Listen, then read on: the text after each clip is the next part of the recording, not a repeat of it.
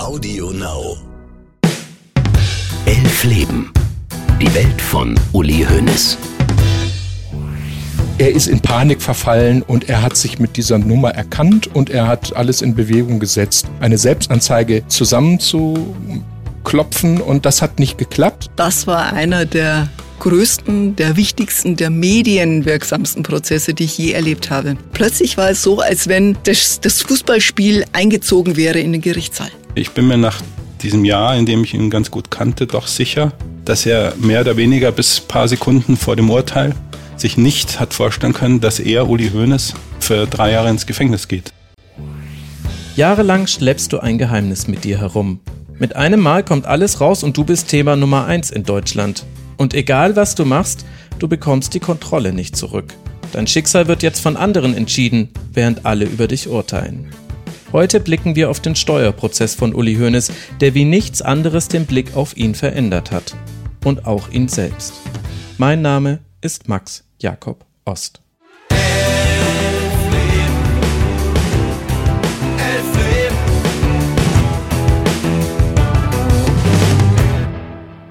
Warum eigentlich hat mich Uli Hoeneß sowohl im Doppelpass als auch am Kühlregal danach gefragt, wie lang elf Leben denn noch gehen würde? Warum ist das für die Frage wichtig, ob er mir ein Interview gibt?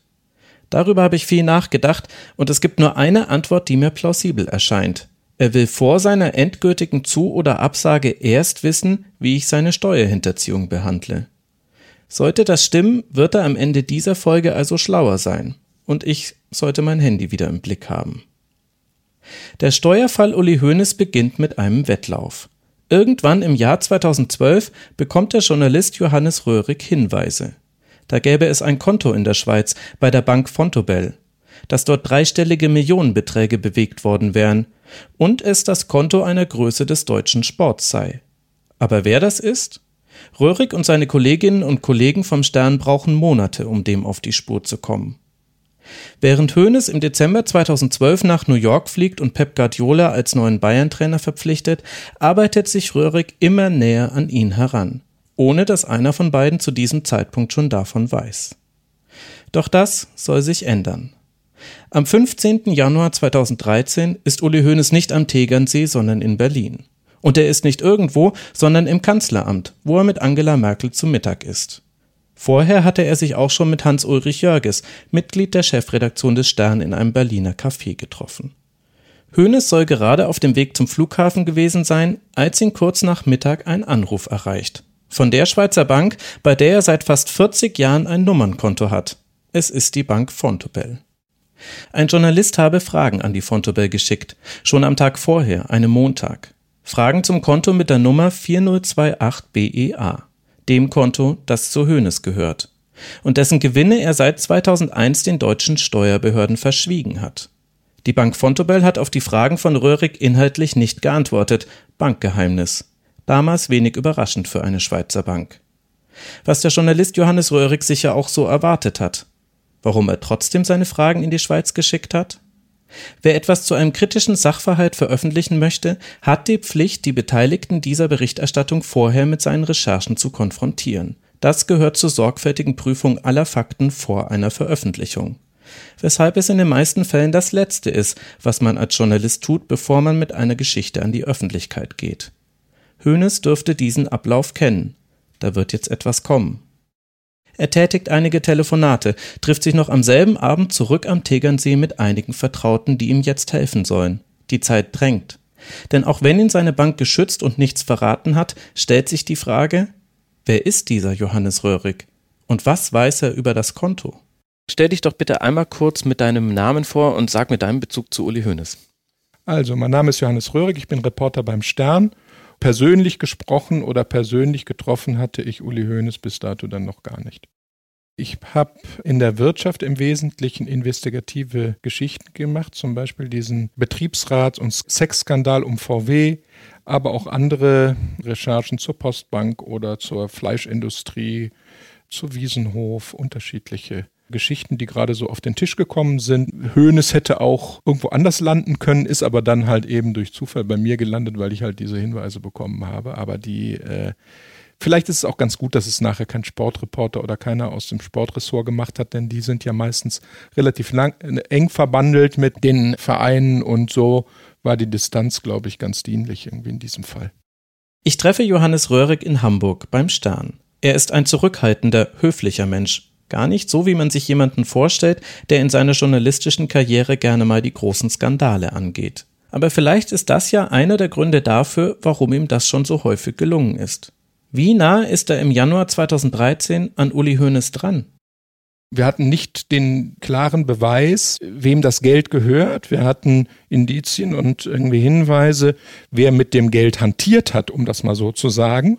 Das sogenannte Formular A, also das Dokument, was die Schweizer Banken gehalten sind, äh, zu erstellen und vorzuhalten, das den wirtschaftlich Berechtigten zeigt, dieses hatten wir nicht, ganz deutlich. Insofern ist es so, dass wir zwar über ein Konto schreiben konnten, aber wenn man ehrlich ist, nicht wem das Geld gehört. Und das war die Hürde, die wir ehrlich gesagt am Anfang hatten. Und wir haben uns dann entschieden, diese Sache dann auch ohne Namen zu machen.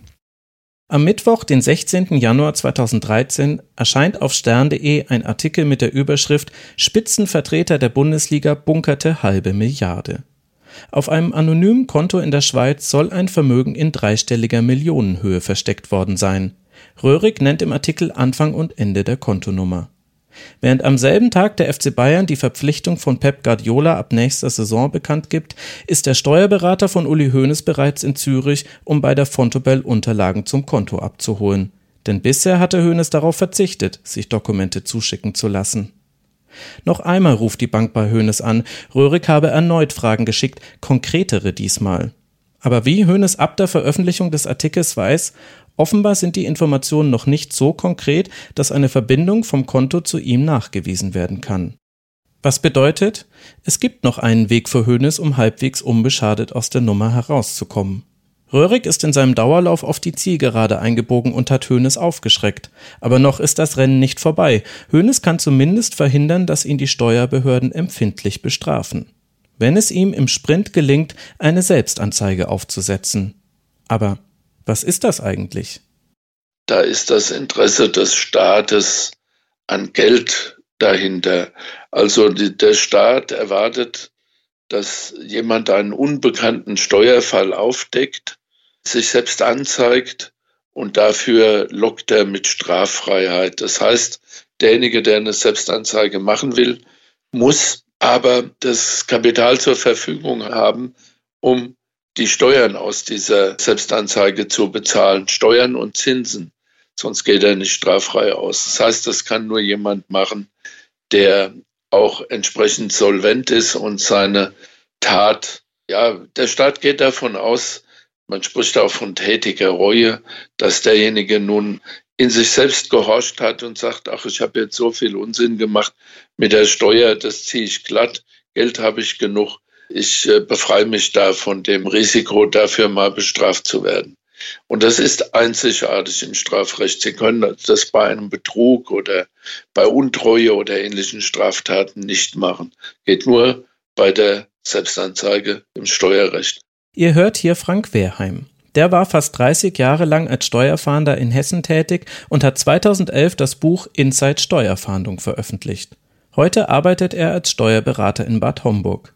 Er kennt also beide Seiten eines solchen Falls, die des Steuersünders, der sich mit dem Instrument einer Selbstanzeige von seiner Schuld freikaufen kann, und die des Steuerfahnders, der ein Vergehen schon vorher aufdecken will. Eines ist klar, Hönes muss schnell sein. Findet der Stern eine so stichfeste Verbindung zwischen dem Konto und seinem Namen, dass er damit an die Öffentlichkeit gehen kann, ist es für Hönes zu spät. Wenn es in der Zeitung steht, oder angezeigt wurde oder die Staatsanwaltschaft eine Ermittlung aufgenommen hat, können sie keine Selbstanzeige mehr machen. Also wenn der Finanzbeamte bei Ihnen klingelt und nach, der, nach dem Konto in der Schweiz fragt, haben Sie das Spiel verloren. Denn das ist elementar für die Wirksamkeit einer Selbstanzeige. Sie muss einen Fall betreffen, der nicht entdeckt worden wäre, ohne dass der Betroffene sich selbst gemeldet hätte. Nur dann kann man sich von einer Strafe freikaufen, indem man die hinterzogene Summe zuzüglich Zinsen begleicht.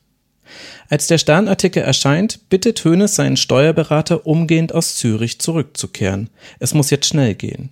Gegen 21 Uhr findet sich eine kleine Runde im Haus von Hoeneß ein, die eine Selbstanzeige ausarbeiten soll. Neben Hoeneß und seinem Sohn Florian sind anwesend der Steuerberater mit seinem Kanzleikollegen, einem Anwalt, sowie ein Münchner Steuerfahnder, der zu diesem Zeitpunkt noch in Altersteilzeit arbeitet.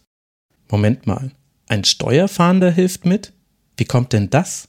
Das war so ein honoriger älterer Herr, ganz äh, Steuerbeamter, nur er war halt nur in Altersteilzeit. Das heißt, er bekam sein Geld vom bayerischen Staat und hat gleichzeitig dem Steuersünder Uli Hoeneß geholfen. Gegen ihn wurden dann auch Ermittlungen eingeleitet wegen widerrechtlicher Hilfe zur Steuerhinterziehung. Das ist alles äh, durchaus bemerkenswert. Das sagt Annette Ramesberger von der Süddeutschen Zeitung zur Rolle des Steuerfahnders bei der Erstellung der Selbstanzeige. Juan Moreno schreibt dazu in seiner Hoeneß-Biografie Alles auf Rot, Hoeneß habe den Finanzbeamten schon einige Jahre gekannt, weil der sich um die Steuererklärung der Bayern-Profis gekümmert habe. Bei den Geburtstagsfeiern des ehemaligen Chefs des Steuerfahnders habe man sich regelmäßig getroffen. Und dann eben auch jetzt im Haus von Hoeneß in der Nacht von Mittwoch auf Donnerstag. Wie denkt Frank Wehrheim über die Beteiligung seines ehemaligen Kollegen?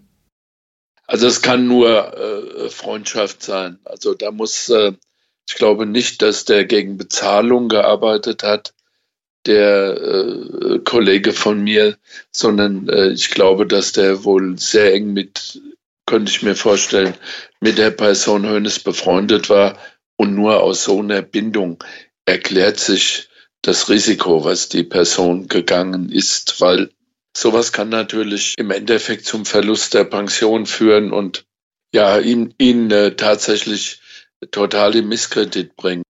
Röhrig versucht, den Inhaber des Nummernkontos zu ermitteln. Hoeneß setzt mit den anderen hastig eine Selbstanzeige auf. Und noch eine dritte Partei macht plötzlich mit im Wettrennen. Denn Röhrig hat mit seinen Nachforschungen schlafende Hunde geweckt. Schon im Sommer 2012 ruft er bei einem höherrangigen Angestellten einer Steuerfahndungsstelle an, um sich Informationen zur korrekten Besteuerung von Devisenspekulationen zu besorgen. Darum geht es beim Konto von Hoeneß. Er braucht diese Informationen, weil er nur im Fall des Anfangsverdachts auf eine Straftat darüber berichten darf. Und auch jetzt meldet sich Röhrig noch einmal beim Finanzamt, gibt Hinweise auf seinen Recherchestand. Auch auf Seiten der Steuerbehörden beginnen jetzt also Gespräche. Hoeneß und seine ganz private Selbstanzeigen-Taskforce haben an diesem Mittwoch also noch einen Gegner mehr. Laut Moreno dauert es bis nach Mitternacht, bis sie die ungeduldig erwarteten Dokumente von der Fontobel erhalten. Gleich am Morgen, am Donnerstag, den 17. Januar gegen Viertel nach acht, geben der Rechtsanwalt und der Steuerberater die Selbstanzeige beim zuständigen Finanzamt in Rosenheim ab. Begleitend weist Hoeneß eine Abschlagszahlung von 10 Millionen Euro an. Wir kennen diesen Ablauf auch deshalb so genau, weil er im Prozess noch einmal detailliert aufgedröselt wurde. Im Januar 2013 aber sieht es so aus, als habe Hoeneß den Wettlauf gewonnen. Es war eine Panikreaktion, nachdem er mitgekriegt hat, dass der Stern ihm auf den Füßen war. Und nur deswegen hat er sich angezeigt.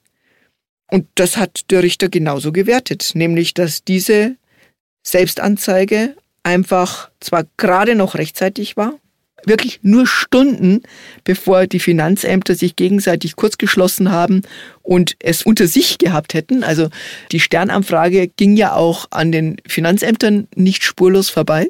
Der Sternkollege hatte in Stuttgart bei einem ihm bekannten Steuerfahnder angerufen und mal gefragt, wie er das so einschätzt, so wie man das so macht, vorsichtig äh, eine Einschätzung, ähm, was da überhaupt sein könnte. Und der baden-württembergische Steuerbeamte hat dann sofort seine Münchner Kollegen angerufen und gesagt, ey, da ist was. Und der Kollege in München sagte dann, ja, also muss ich meinen Vorgesetzten informieren? Und am nächsten Morgen, am, am 18. hätte er das Gespräch mit seinem Chef gehabt und hätte ihn informiert, da ist eine Fußballgröße, die hat ein Konto in der Schweiz und das wird nicht versteuert.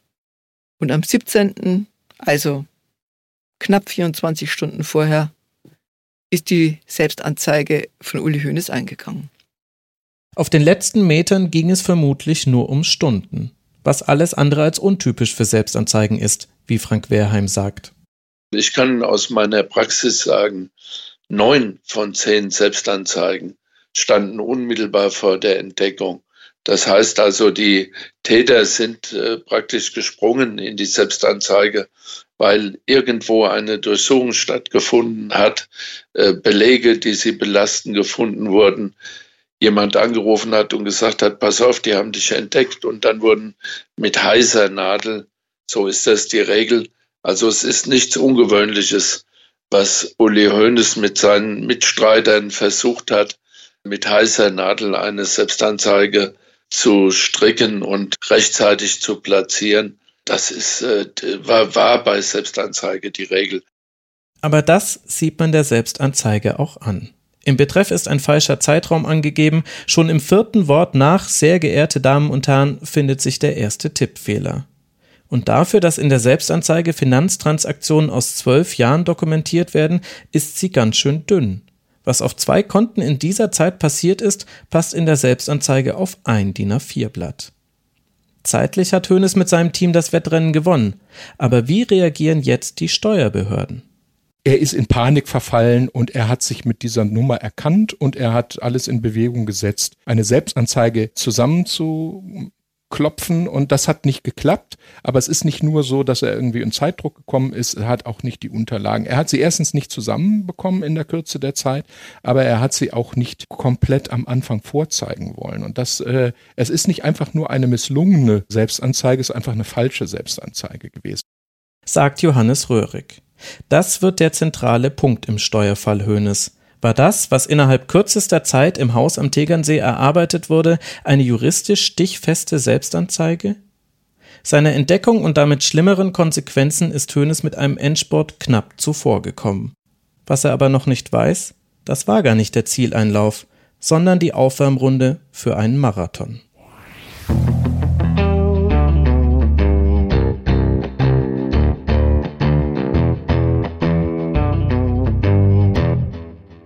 Falls ihr euch gefragt habt, was ich während der Weihnachtspause von Elf Leben gemacht habe, ist der erste Teil der Antwort Interviews, Interviews, Interviews. In einer Art Termin-Tetris musste ich versuchen, möglichst viel von dem in die Tage rund um Weihnachten zu packen, was Corona im Frühjahr hat platzen lassen. Am Ende zeichne ich sieben Gespräche in elf Tagen auf, sogar am ersten Weihnachtsfeiertag. Insgesamt werden es am Ende der Weihnachtspause zehn Personen sein, die ich im Winter 2020 noch für Elf Leben interviewt habe. Eines dieser Interviews hat mich besonders beschäftigt, das mit Andreas Bernhard, von dem ich euch schon erzählt habe. Warum sticht es so für mich heraus? Wahrscheinlich, weil es da gewisse Ähnlichkeiten zwischen uns gibt.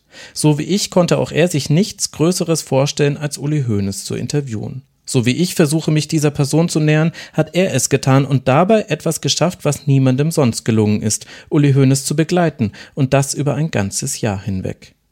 Und weil ich so viel über Uli Hoeneß gelesen habe, kann ich euch sagen, er hat mehr neue Geschichten aus Hoeneß herauskitzeln können als viele andere. Was ja auch mein Ziel wäre, neue Dinge erfahren, Überraschendes zu hören. Dafür will ich ja mit Hoeneß sprechen. Andreas Bernhard und ich reden zwar nur eine Stunde lang über Hoeneß, aber es ist ein sehr intensives Gespräch. Obwohl seine Zeit mit ihm schon elf Jahre zurückliegt, steckt er noch mittendrin. Mit Bernhard habe ich von Beginn an eine ganz andere Gesprächsebene als mit den meisten anderen Gästen in diesem Podcast. Hier sprechen zwei, die sich sehr viele Gedanken über Uli Hoeneß gemacht haben, und zwar grundlegende Gedanken. Zwei, die von ihrer Faszination für Hoeneß in ein journalistisches Projekt zu ihm gezogen wurden, die diese Faszination jedoch auch hinterfragen. Vor dem Interview dachte ich, dass es vermutlich nur einen großen Unterschied zwischen uns beiden geben dürfte, unsere Neugier. Bernhard war dabei, im Stadion, in der Wurstfabrik, bei Vorträgen, zu Hause am Tegernsee. Damit hatte er vermutlich die Gelegenheit, jede Frage zu stellen, die er stellen wollte. Seine Neugier dürfte gestillt sein. Aber ich? Ich habe noch Fragen. Oder? Als wir über Hönes sprechen, habe ich das Gefühl, zum ersten Mal seit langem wieder durch das Dickicht der Anekdoten und der Aufreger hindurch auf die öffentliche Person Uli Hoeneß blicken zu können, ohne etwas, das ablenkt. Das tut gut, weil ich mir beim Schreiben der Episoden diesen Blick oft selbst verstellt habe. Aber da ist auch nichts Neues. Zwar formuliert Andreas Bernhard geschliffener als ich und bringt vieles so auf den Punkt, wie ich es nicht geschafft hätte, ihr werdet in der nächsten Folge noch einiges aus diesem Gespräch hören, jenseits davon sind wir uns aber immer einig. Das könnte mich freuen, aber komischerweise ernüchtert es mich. Als er davon erzählt, wie seine Faszination für Hoeneß nachgelassen hat, geht es mir genauso. Ich will Hoeneß gar nicht mehr für Elf Leben interviewen. Was hat sich bei mir denn da verändert?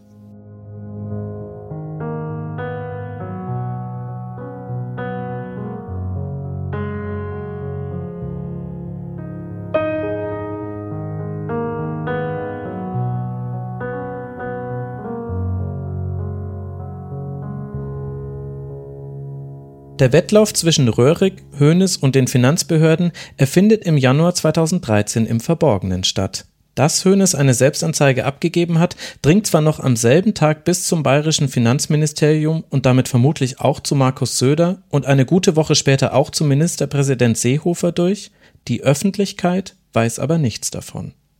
Nach außen glänzt die Fassade des FC Bayern und damit auch die von Uli Hoeneß heller denn je.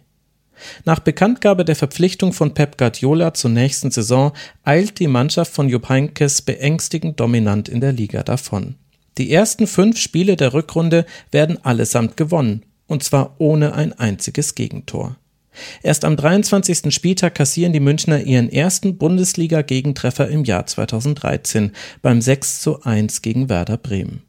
Und im Viertelfinale des DFB-Pokals können sie sogar Borussia Dortmund endlich mal besiegen, wenn auch knapp mit 1 zu 0. Nach einem 2 zu 1 im Ligapokal vor der Saison schon der zweite Sieg über Klopps BVB. Beide sind enorm wichtig für die von den letzten zwei Jahren etwas gebeutelten Bayern. Uli Hoeneß erleidet aber genau in dieser Phase eine entscheidende Niederlage, wobei nicht klar ist, ob er das zu diesem Zeitpunkt schon weiß. Nach seiner Selbstanzeige hat die Staatsanwaltschaft München II die Ermittlungen übernommen und ein Steuerstrafverfahren vorangetrieben. Anfangs geht sie von einer gestuften Selbstanzeige aus, also dass die Selbstanzeige vom 17.01. nur auf Schätzungen beruhe und jetzt dann konkretisiert werden würde. Es kommt auch Ende Februar zu einem Treffen zwischen Höhnes Steuerberater, dem ermittelnden Staatsanwalt sowie der zuständigen Steuerfahnderin des Finanzamts Rosenheim. Was der Steuerberater mitgebracht hat, muss für die Gegenseite aber enttäuschend gewesen sein. Er legt einen Ordner mit wenig mehr als 500 Blatt Unterlagen vor, in dem viel enthalten ist, aber nicht das, um was es geht. Einkünfte aus Dividenden, Zinsen, Aktienverkäufen und mehr, alles drin. Nicht drin, Gewinne aus nicht strategischen Devisentermingeschäften. Was genau das ist, erkläre ich euch später noch. Erstmal ist aber wichtig für euch zu wissen, vor allem um die geht es bei der Steuerhinterziehung von Hoeneß. Hoeneß weiß, dass diese Unterlagen fehlen. Wenige Tage nach dem Termin teilt sein Steuerberater der Staatsanwaltschaft auch mit, sich Unterstützung zur Aufarbeitung der Devisentermingeschäfte organisiert zu haben und alle Unterlagen nachliefern zu wollen. Das Problem ist nur, da ist das Kind mutmaßlich schon in den Brunnen gefallen. Denn Staatsanwaltschaft und Steuerfahndung stellen fest, es gibt große Unterschiede zwischen den Zahlen in der Selbstanzeige vom Januar und den jetzt nachgelieferten. Im Januar hatte die Hoeneß-Seite angegeben, in den zehn Jahren von 2001 bis 2010 habe Hoeneß nur in vier Jahren Gewinne erzielt. Nach Durchsicht der neuen Unterlagen kommt die Staatsanwaltschaft aber auf neun Jahre mit Gewinnen. Die neuen Dokumente sind also keine Konkretisierung, sondern eine Korrektur. Ab jetzt geht die Staatsanwaltschaft davon aus, eine unvollständige und damit unwirksame Selbstanzeige vorliegen zu haben. Und was das heißt, bekommt Hoeneß jetzt zu spüren. Am 19. März 2013 hält Uli Hoeneß im Audimax der Ludwig-Maximilians-Universität München noch einen Vortrag über die Auswüchse des Kapitalismus. Was dann passiert, erzählt er später der Zeit so. Bis zum 19. März war ich fest davon überzeugt, dass ich durch die Abgabe meiner Selbstanzeige und die Bezahlung der Steuerschuld keine Strafverfolgung befürchten muss. Am 20. März änderte sich dann mein Leben. Morgens um sieben. Da läutete es an der Tür in meinem Haus am Tegernsee. Ich war im Bademantel und da stand die Staatsanwaltschaft vor der Tür. Da begann die Hölle für mich. Neben der Staatsanwaltschaft sind auch einige Steuerfahnder und Polizisten mitgekommen. Sie durchsuchen das Haus von Hoeneß, nehmen Computer, Handys und alles mit, was nach Bankunterlagen aussieht. Auch die Geschäftsstelle des FC Bayern und Räumlichkeiten des Steuerfahnders, der Hoeneß bei der Selbstanzeige geholfen hat, werden gleichzeitig durchsucht. Aber nicht nur Kartons voller potenzieller Beweise packen die Beamten ein, auch Uli Hoeneß muss mitkommen, denn gegen ihn besteht ein Haftbefehl. Er solle seine Tasche packen, sagen ihm die Polizisten. Wegen Fluchtgefahr droht Hoeneß eine Untersuchungshaft. Denken Sie vor allem an Ihre Tabletten, soll einer der Beamten zu ihm gesagt haben, erzählt Hönes später. Und weiter? Die gingen davon aus, dass ich länger im Gefängnis bleiben würde. Es war eine Szene wie im Tatort. In München wird er einer Richterin vorgeführt. Vermutlich wird ihm erst dort bewusst, wie ernst die Lage ist. Er wäre ja beinahe in U-Haft gekommen. Und auch dort war, äh, war er am Anfang erstmal alleine hin ja. und dachte, das kann man irgendwie mündlich klären, bis dann irgendwo er dann die Dimension dieser Sache irgendwie offensichtlich ihm nahegebracht wurde. Und erst da kamen die Anwälte ins Spiel und so auch wahrscheinlich erst später die Presse. Ich glaube, er hat, war am Anfang noch davon ausgegangen, dass er diese Sache ein bisschen kleiner halten kann, als sie nachher wurde. Der FC Bayern kümmert sich um einen Rechtsbeistand für Hoeneß. Rechtsanwalt Werner Leitner eilt hinzu und kann immerhin dafür sorgen, dass Hoeneß auf freiem Fuß bleiben darf. Gegen eine Kaution von 5 Millionen Euro wird der Haftbefehl außer Vollzug gesetzt. Hoeneß darf wieder nach Hause. Über das Konto seines Anwalts wickelt er die Überweisung ab. Immerhin ist ihm die Haft erspart geblieben und bisher weiß noch niemand vom Tatort Tegernsee. Hoeneß ruft bei der leitenden Steuerfahnderin an und bedankt sich bei ihr für die, Zitat, diskrete Durchführung der Durchsuchung. Nach außen sind Hoeneß die Turbulenzen nicht anzumerken. Vielleicht auch deshalb, weil der FC Bayern sportlich so hell strahlt wie selten. Im ersten Spiel nach der Hausdurchsuchung rollt die Mannschaft von Jupp Heynckes mit 9 zu 2 über den HSV hinweg. Hoeneß feiert jedes der Tore auf der Tribüne ausgiebig. Nur weil Dortmund auch gewonnen hat, werden sie nicht schon mit diesem Sieg Meister. Tage später gewinnen die Bayern auch das Hinspiel im Champions League Viertelfinale gegen Juventus mit 2 zu 0. Hoeneß lädt Freunde und Bekannte ins Stadion ein, lässt sich von einem Spiegelreporter für ein Porträt begleiten. Gelöst, sympathisch und angenehm wie immer sei er dabei gewesen, schreibt Moreno in seiner Hoeneß Biografie. Im nächsten Spiel wird Bayern mit einem 1 zu 0 in Frankfurt deutscher Meister. So früh wie noch keine Mannschaft vor ihnen. Es ist erst der 28. Spieltag. Dieser Titel sei besonders, sagt Hoeneß. Er wäre eine, Zitat, wunderbare Antwort auf die zwei Meisterschaften von Dortmund in den Jahren zuvor. Auf eine große Feier verzichtet der FC Bayern allerdings. Es steht als nächstes das Rückspiel in Turin an. Auch das wird gewonnen mit 2 zu 0. Es scheint keinen Gegner zu geben, der die Bayern aufhalten kann. Was übrigens auch Uli Hoeneß so sieht. Dem Kicker sagt er, es gibt ein großes Leistungsgefälle in der Liga. Das kann uns nicht recht sein. Wir müssen analysieren, warum das so ist. Wir sehen Handlungsbedarf. Mit Hans-Joachim Watzke von Dortmund habe er deshalb schon gesprochen, verrät Hoeneß. Der ist mit seinem BVB gerade genauso wie der FC Bayern ins Halbfinale der Champions League eingezogen. Übrigens sorgt der Vorstoß bei den anderen Vereinen eher für Unverständnis. Herbert Bruchhagen, privat mit Hoeneß befreundet, wundert sich gegenüber der Süddeutschen Zeitung, dass ausgerechnet der jetzt, Zitat, den Samariter spielen würde. Da lachen ja die Hühner, sagt Herbert Bruchhagen. Aber während die Liga sich mit der Dominanz der Bayern beschäftigt, haben offenbar andere Wind von der Hausdurchsuchung bei Hoeneß bekommen. Die Regionalzeitung Tegernseer Stimme meldet sich bei der Staatsanwaltschaft. Wenig später fragt die Abendzeitung direkt bei Hoeneß nach einer möglichen Durchsuchung. Der streitet aber alles ab. Verhindern kann er aber dennoch nicht, dass die Nachricht an die Öffentlichkeit gelangt und damit das Bild von Uli Hoeneß von einem auf den anderen Tag verändert. Dann ist am 20. April die Selbstanzeige öffentlich geworden. Warum nicht durch euch? Ja, nun, wir sind, ähm, wie soll ich das sagen? Irgendwie das, wir haben versucht, über die Steuerfahndung äh, und auch über andere Bereiche dort und auch über das Umfeld von Hoeneß natürlich irgendwo Hinweise zu bekommen. Das hat sich im Endeffekt, muss man sagen, als Irrweg herausgestellt. Ich vermute, aber ich kann das natürlich nicht sagen. Aber der Fokus in München und Menschen, die dort arbeiten, um das mal so zu sagen, haben ja eine gewisse Nähe zu Höhnes immer gehabt. Mhm. Und da ist es einfach aufgefallen, dass dort durchsucht wurde. Das ist irgendwo lokal dort aufgefallen. Uns ja. irgendwie, wir waren halt da nicht irgendwie räumlich nah genug dran. Einer dieser Menschen mit Nähe zu Hoeneß ist Helmut Markwort, Herausgeber des Fokus. Seit 1992 sitzt er im Verwaltungsbeirat des FC Bayern, seit 2003 im Aufsichtsrat. Kritisch steht er dem Verein nicht gegenüber, was allein ein Blick auf seine Homepage zeigt. Dort ist vom großzügigen Uli Hoeneß zu lesen, der Bau der Allianz Arena wird als Erfolgsgeschichte ohne Beispiel bezeichnet, nur dass die kleinkarierte rot-grüne Koalition die fantastische Bürgerinitiative dazu habe verhindern wollen, erfülle ihn heute noch mit Schaudern. Ich glaube, das würde Uli Hoeneß sicher ganz ähnlich formulieren. Im Jahr 2014 wird übrigens herauskommen, dass Markwort unter einem Pseudonym auch im Fokus Artikel zu den Bayern veröffentlicht hat, obwohl er zu diesem Zeitpunkt schon im Aufsichtsrat saß. Auch andere Medien haben Hinweise erhalten, der Fokus aber ist es, der die Bombe platzen lässt. Ihm gegenüber räumt Hoeneß die Selbstanzeige ein.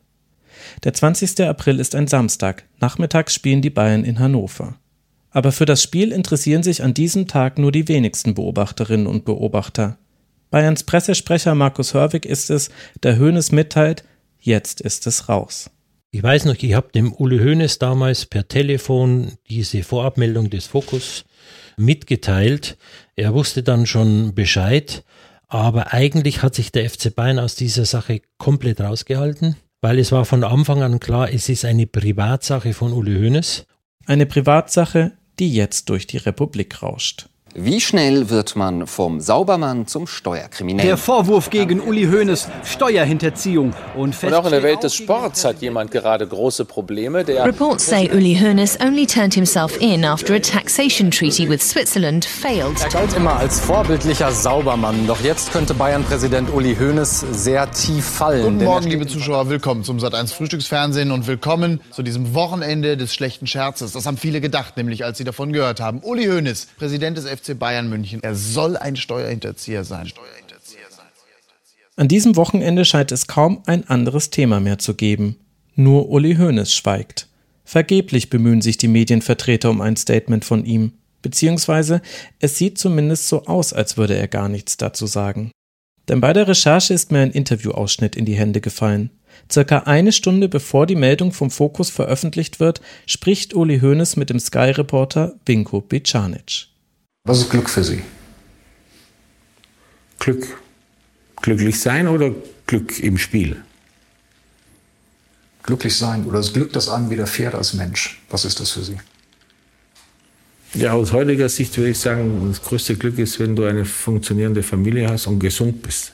Und äh, wenn, wenn du um dich herum Menschen hast, die dir helfen, wenn es dir mal nicht so gut geht, wenn du, vor allen Dingen, wenn genug da sind, wenn es mal brenzlig wird. Ich glaube, das habe ich. Und obwohl es selten vorkommt, dass ich was brauche, aber ich habe schon das Gefühl, wenn es mal kommt, dass die dann stehen und was ich glaube, ist das größte Glück, dass man ein paar Menschen hat, die ohne Wenn und Aber stehen.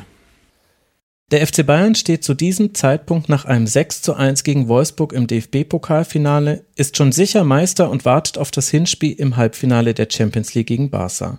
Und das ist seine Antwort auf diese Frage. Ich glaube, das war das erste öffentlich gesprochene Wort des Steuersünders Uli Hoeneß, auch wenn das damals noch keiner wissen konnte und auch ich da nur spekulieren kann. Weil Hoeneß sich zur Fokusmeldung aber darüber hinaus zunächst nicht äußert, suchen die Journalistinnen und Journalisten anderswo nach Kommentaren. Und ratet mal, bei welchen zwei Menschen jetzt das Telefon nicht mehr stillsteht. Und ich weiß noch genau, als der Münchner Merkur hier anrief, den Anruf habe ich in der Küche angenommen beim Frühstück Samstagmorgen. Und die sagten mir, na jetzt haben Sie doch mal richtig Recht behalten und jetzt erzählen Sie uns doch mal, was Sie über diese Sauerei von Höhne sagen. Da wusste ich gar nichts. Samstagmorgen. Mir war eigentlich nach dem ersten Studium der Vorwürfe gegenüber Uli Hoeneß bewusst, dass auch hier eine Lawine nicht nur auf ihn, sondern auf seine ganze Familie hereinprasselt, äh, ähnlich wie es bei mir 2000 war. Und das hätte ich selbst meinen ärgsten Feind nicht gegönnt. Und dann überlegte ich vielleicht fünf Sekunden und sagte dann zurück, entschuldigen Sie bitte, das ist die Privatsache von Uli Hoeneß. Damit muss er klarkommen vor den Gerichten. Damit muss er auch klarkommen vor seiner Frau und seinen Kindern und Enkelkindern. Dazu sage ich überhaupt nichts. Meinen Sie, die haben Ruhe gegeben, wenn ich positiv gesprochen habe und haben das wirklich. Die haben alle äh, nur auf einen Satz gewartet. Die- Sie hätten, die haben alle nur auf den Satz gewartet, wenn das so stimmt, dann kann Uli Hoeneß kein Bayern-Präsident mehr sein. Okay, damit haben Sie etwas zum Ausdruck gebracht, was der Tatsache entspricht. Es gab aber von mir äh, überhaupt nichts in dieser Art und Weise und ich kann Ihnen sagen, manche Journalisten erstens haben mir nicht geglaubt, zweitens sind enttäuscht abgezogen oder drittens haben immer wieder nachgebohrt, nachgebohrt, um vielleicht doch nochmal etwas äh, von mir zu hören, was in einer gewissen Art und Weise gegen die Person Uli Hoeneß interpretiert werden könnte in der von Ihnen äh, gewünschten Form, aber nicht in meiner Form. Das war für mich also eine ganz schwierige Zeit. Wenn er jetzt Werder Bremen angegriffen hätte wegen irgendwas, hätte er sofort einen zurückgekriegt. Aber das war seine Privatsache. Und ich habe dann ganz viele äh, Anfragen gekriegt für Talkshows und äh, Interviews von Zeitschriften und Zeitungen. Und ich habe überall gesagt, Sie können mich zu Werder alles fragen, auch die internationale Entwicklung von Sport, nur nicht zur Steuersache Hönes. Ich wünsche Ihnen jetzt alles Gute und äh, dass er da ja, möglichst unbeschadet selber und seine Familie herausgeht äh, aus dieser Sache. Hat er keine Sau interessiert. Nein, die wollten irgendwo eine markante Aussage. Nur, ich hatte meinen Frieden äh, mit Uli Hoeneß damals schon geschlossen und da hat man mir nicht abgenommen und wollte mich irgendwo äh, da sogar in eine Situation locken, wo ich eben wieder vielleicht etwas Markantes hätte äh, gesagt. Es gab's aber nicht. Mit so vielen Menschen habe ich über Uli Hoeneß gesprochen. Ausnahmslos jeder von ihnen hat mir gesagt, das war ein Schock. Weil die Nachricht von der Selbstanzeige so überhaupt nicht zu dem Bild von Hoeneß passt, das man im Jahr 2013 von ihm hat. Sein mit der Selbstanzeige eingestandener Steuerbetrug erschüttert viele Menschen, auch die, die ihn am längsten kennen, seine Freunde aus Jugendtagen in Ulm. Also diese Zockerei, das hat mich überrascht. Also wir haben schon äh, als Kinder natürlich im Keller zwickt, also da haben wir schon Karte gespielt und so weiter. Das haben wir schon gemacht. Auch. Ja, ja, also das haben wir also gern gemacht. Auch. Da haben wir am Pfennig gespielt damals. Aber da ist er jetzt nicht anders gewesen wie wir. Also so diese Spielernatur, diese extreme Spielnatur nee. äh, hat er in meiner Augen nicht gehabt. Also jeder hat für uns auch immer gern gespielt, aber jetzt nicht äh, im, im großen Stil. Das war total überraschend für mich. Also das hätte jetzt ihm nie zutraut. Also das hätte jetzt gedacht, das, das kann gar nicht sein. Ich weiß, es kam Samstagmorgen in den Nachrichten, dass der Uli Hoeneß praktisch Steuer hinterzogen hat. Und meine Frau war gerade beim Einkaufen, hat es im Autoradio gehört und sagt, du hast es gehört vom Hoeneß. Das, das gibt's nicht. Das ist eine Falschmeldung, das sage ich dir. Ich habe es dann erst abends in der Tagesschau praktisch. Da habe ich es dann geglaubt. Das war für mich unvorstellbar. Ja, ja, für mich ist ein Weltzusammenbruch, sage ich Ihnen. Mhm. Echt. Oder mhm. für jeden von uns. Hättest du das nie gedacht? Ja. Er, er als Moralapostel. Ja, klar. Das Und ist, das da, ist, das, genau. Das ist wir also, haben den, auch heute noch, wir verehren Wirklich. Ja, ja, aber das ist schon klar. Es also ist schon irgendwie. Ist, äh, als Saubermann, er war halt schon der Saubermann. Ja, aber, aber wenn du halt Saubermann bist, äh, darfst du fast nichts zu Schulter kommen lassen. Und wenn du so ein Saubermann bist wie der Hönes, der andere auch Angriff hat in der Öffentlichkeit, ah, das hat ihm schon zu geschadet. Also wir haben natürlich fair am Stammtisch über ihn gesprochen. Aber trotzdem waren wir schon ein bisschen enttäuscht. Das ah, muss man ganz klar sagen. Ja. Da war man, also ich war ja, auch enttäuscht, muss ehrlich sagen. Mhm. Beim Spiel in Hannover fehlt Uli Hoeneß. Die Bayern gewinnen mit 6 zu 1. Für die Medien bleibt er aber weiter erreichbar. Er reagiert auf Anfragen via Fax, wenn auch nicht öffentlich. Reinen Tisch macht er dabei aber nicht. Dennoch ist ja gar nicht geklärt, hängt seine Selbstanzeige mit dem Konto zusammen, zu dem der Stern recherchiert? Als der ihm einen Fragenkatalog dazu schickt, klingelt Hoeneß spät am Samstagabend auf dem Handy des Chefredakteurs Andreas Petzold durch. Herr Hoeneß hat aber damals noch nicht zugegeben, dass das Konto 4028 BEA seines sei. Insofern waren wir weiter auf eine parallele Berichterstattung angewiesen, also einmal auf die der Selbstanzeige von Herrn Hoeneß und den Angaben, die er dazu macht, und auf der anderen Seite über die Kenntnisse zu diesem Konto. Das führte dazu, dass da natürlich eine Diskrepanz war irgendwie auf der einen Seite ging es um dreistellige Millionensummen, auf der anderen Seite gab Herr Hoeneß damals an, auch gegenüber unserer Chefredaktion, es habe sich um zweistellige Millionenbeträge gehandelt. Auf der einen Seite ging es um äh, mögliche hohe oder sehr hohe Steuerhinterziehung, auf der anderen Seite sagt Herr Hoeneß damals, es handelte sich um drei Millionen, die äh, möglicherweise dort irgendwie im Raum stünden. Und diese Diskrepanz, die konnte man am Anfang nicht ausräumen. Wir haben also einmal das Konto, von dem der Stern weiß auf dem zwischenzeitlich bis zu eine halbe Milliarde Euro gelegen haben soll und laut neuen Erkenntnissen des Stern zeitweise auch für rund 40 Millionen Euro Aktien der Deutschen Telekom, die 2002 als Hauptsponsor beim FC Bayern eingestiegen ist. Hoeneß behauptet aber, auf seinem Konto hätten solch absurde Beträge nie gelegen. 15 bis 20 Millionen allerhöchstens.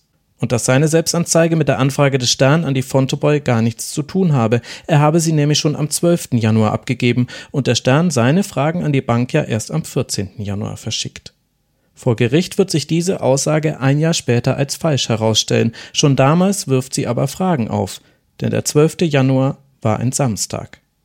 Im Wirbel der Berichterstattung fällt dieses Detail aber gar nicht so sehr auf. Dafür ist die Stimmung viel zu aufgeregt.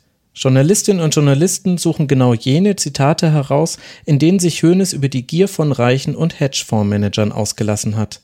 Gerade weil er sich so sehr über sie erhoben hat, ist er jetzt ein leichtes Ziel. Kaum ein Artikel, der ohne dieses Zitat aus dem Jahr 2005 auskommt. Ich weiß, dass das doof ist, aber ich zahle volle Steuern. Tja, nun. Höhnes Selbstanzeige zieht weite Kreise. Der bayerische Ministerpräsident Seehofer äußert sich in der Online-Ausgabe der AZ, er sei schon seit geraumer Zeit über den Steuerfall Höhnes informiert gewesen. Und auch andere Politiker melden sich zu Wort, weil der Fall Höhnes in Teilen ein politischer ist. Erst im Dezember 2012 war ein Steuerabkommen zwischen der Schweiz und Deutschland gescheitert. Steuersünder wie Hoeneß hätten anonym und gegen eine pauschale Einmalzahlung ihr Geld gegenüber den deutschen Steuerbehörden legalisieren können. Die Regierung aus Union und FDP hatte in Person von Finanzminister Wolfgang Schäuble dieses Abkommen in zunächst geheimen Verhandlungen ausgehandelt. Als es öffentlich wurde, positionierten sich die Oppositionsparteien SPD, Bündnis 90 Die Grünen und Die Linke gegen das Abkommen. Letztlich scheiterte es an diesem Widerstand im Bundesrat. Man wisse nun, welche Leute Schäuble, Seehofer und Merkel mit dem Steuerabkommen hätten schützen wollen, sagt Grünen-Fraktionschef Trittin zum Fall Hoeneß. SPD-Bayern-Chef Florian Pronold nennt dessen Steuerbetrug, Zitat, die schlimmste Form asozialen Verhaltens. Auf Antrag der Grünen findet eine aktuelle Stunde im Bundestag statt. Es soll zum Umgang mit Steuerhinterziehern debattiert werden, aber es geht vor allem um den Fall Hoeneß. Auch Angela Merkel äußert sich über ihren Regierungssprecher. Viele Menschen in Deutschland sind jetzt enttäuscht von Uli Hoeneß. Die Bundeskanzlerin zählt auch zu diesen Menschen. Die Enttäuschung ist natürlich bei jemandem, für, der auch für so viel Positives steht, äh, umso größer. Hoeneß lässt derweil nur wenig von sich hören. In einer ersten Stellungnahme gegenüber einer Sportboulevardzeitschrift verkündet er, an einen Rücktritt nicht zu denken. Und gegen Barcelona im Hinspiel des Champions League Halbfinals wolle er auch wieder im Stadion sein. Am Tag nach Bekanntwerden der Selbstanzeige diskutiert in der ARD Günter Jauch mit seinen Gästen über den Fall Hoeneß, vom Saubermann zum Steuersünder. Neben dem Politiker Norbert Walter Borjans und Wolfgang Kubicki sitzt unter anderem auch Comedian Oliver Pocher in der Runde. Am Ende der Sendung leitet Günter Jauch mit einer Schalte zu Moderator Tom Buro zu den Tagesthemen über. Ob in den Tagesthemen auch Hoeneß das erste und wichtigste Thema sei, fragt er. Buro antwortet, das könne er sich doch denken.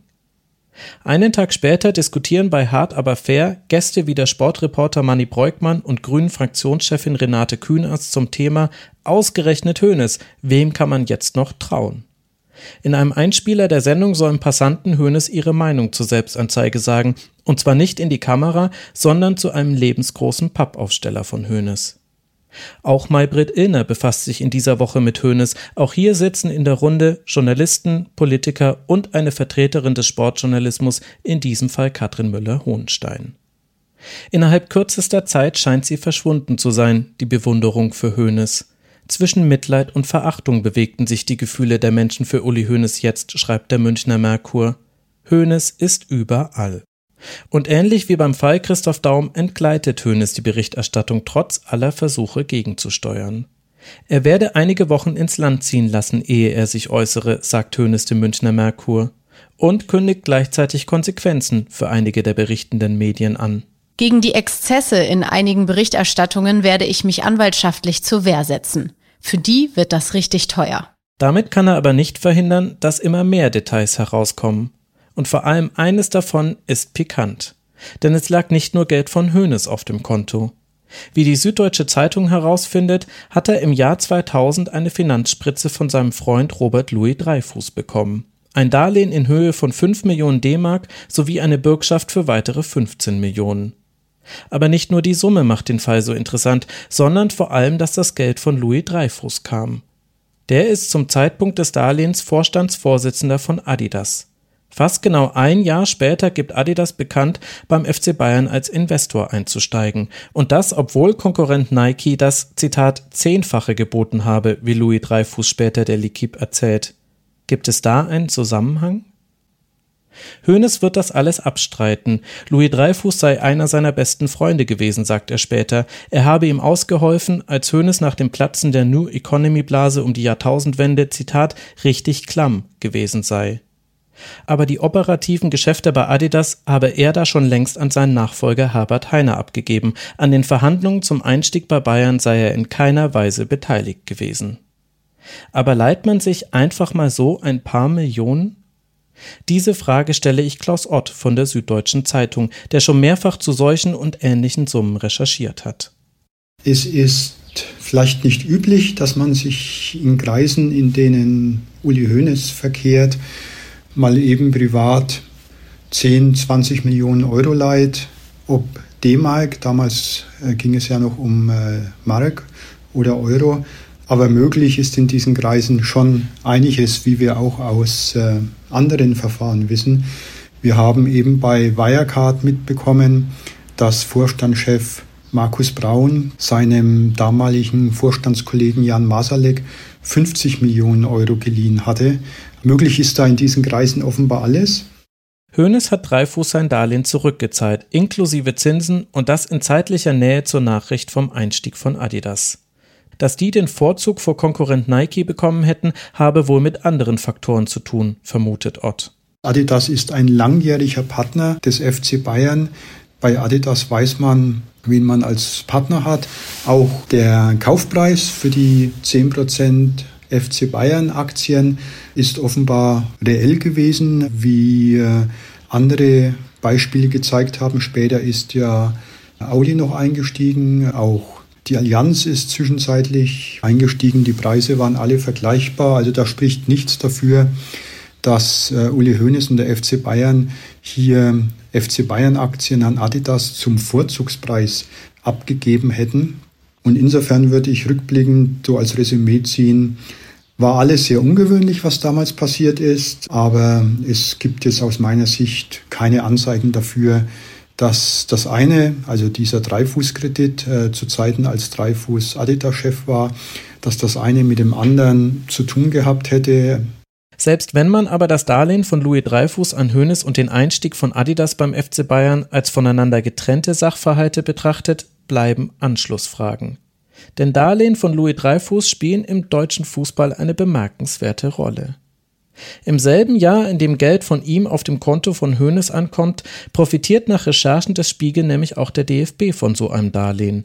10,3 Millionen Schweizer Franken, damals umgerechnet 13 Millionen D-Mark, soll er in eine schwarze Kasse des DFB eingezahlt haben. Laut Spiegel diente das Geld dazu, sich die Stimmen der vier asiatischen Vertreter im FIFA-Exekutivkomitee bei der Abstimmung zur WM-Vergabe 2006 zu sichern. Es ist diese Summe, die in keinem Haushalt des DFB auftauchte und den Verband damit in die Bredouille stürzte, als Louis Dreyfus den Betrag mit Zinsen zurückforderte. Ich spreche hier von den inzwischen fast berühmt berüchtigten 6,7 Millionen Euro, die den DFB seit vielen Jahren beschäftigen. Louis Dreyfus ist eine besondere Figur. Sein Anfangsvermögen hat er mit Poker erspielt, sich nach Station bei einem Pharmaunternehmen und einer PA-Agentur bei Adidas um die Sanierung des Herzogenauracher Sportartikelherstellers gekümmert. Er entließ eine ganze Reihe von Managern und verlegte die Produktion in Billiglohnländer. Heute gilt er als Retter von Adidas. Nach der Kirchpleite unterstützte er Günter Netzer mit einem hohen Millionenbetrag beim Erwerb der wertvollen Fernsehrechte an der Bundesliga und auch mit Uli Hoeneß kreuzten sich seine Wege nicht nur privat. Louis Dreyfus versuchte aus dem französischen Verein Olympique Marseille den FC Bayern des Südens zu machen. Dort war er größter Anteilseigner. In dieser Funktion regelte er mit Hoeneß den Transfer von Franck Ribéry zu den Bayern. Ihr erinnert euch sicher an die 70 Millionen Euro Korrektur aus dem Jahr 2007. Ein Wechsel, über den sich Hoeneß übrigens so sehr freute, dass er mit 80 statt 50 kmh über die Leopoldstraße in München düste und deshalb seinen Führerschein zwischenzeitlich abgeben musste.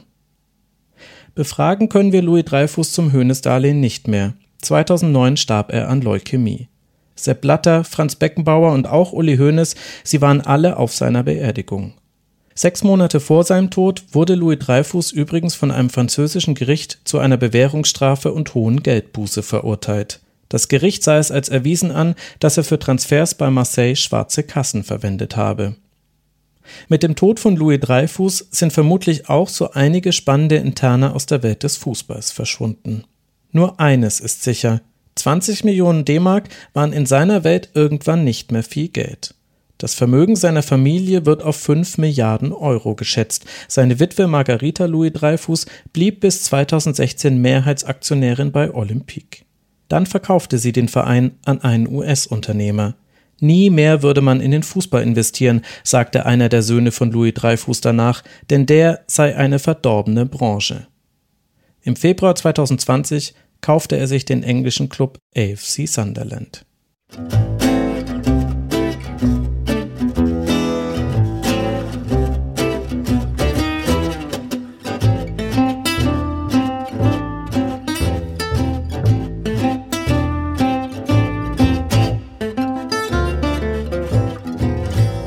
Diese Tage im April 2013, sie sind einfach nur krass. Ihr könnt euch sicher auch noch daran erinnern, wie aufgeregt die Berichterstattung damals war.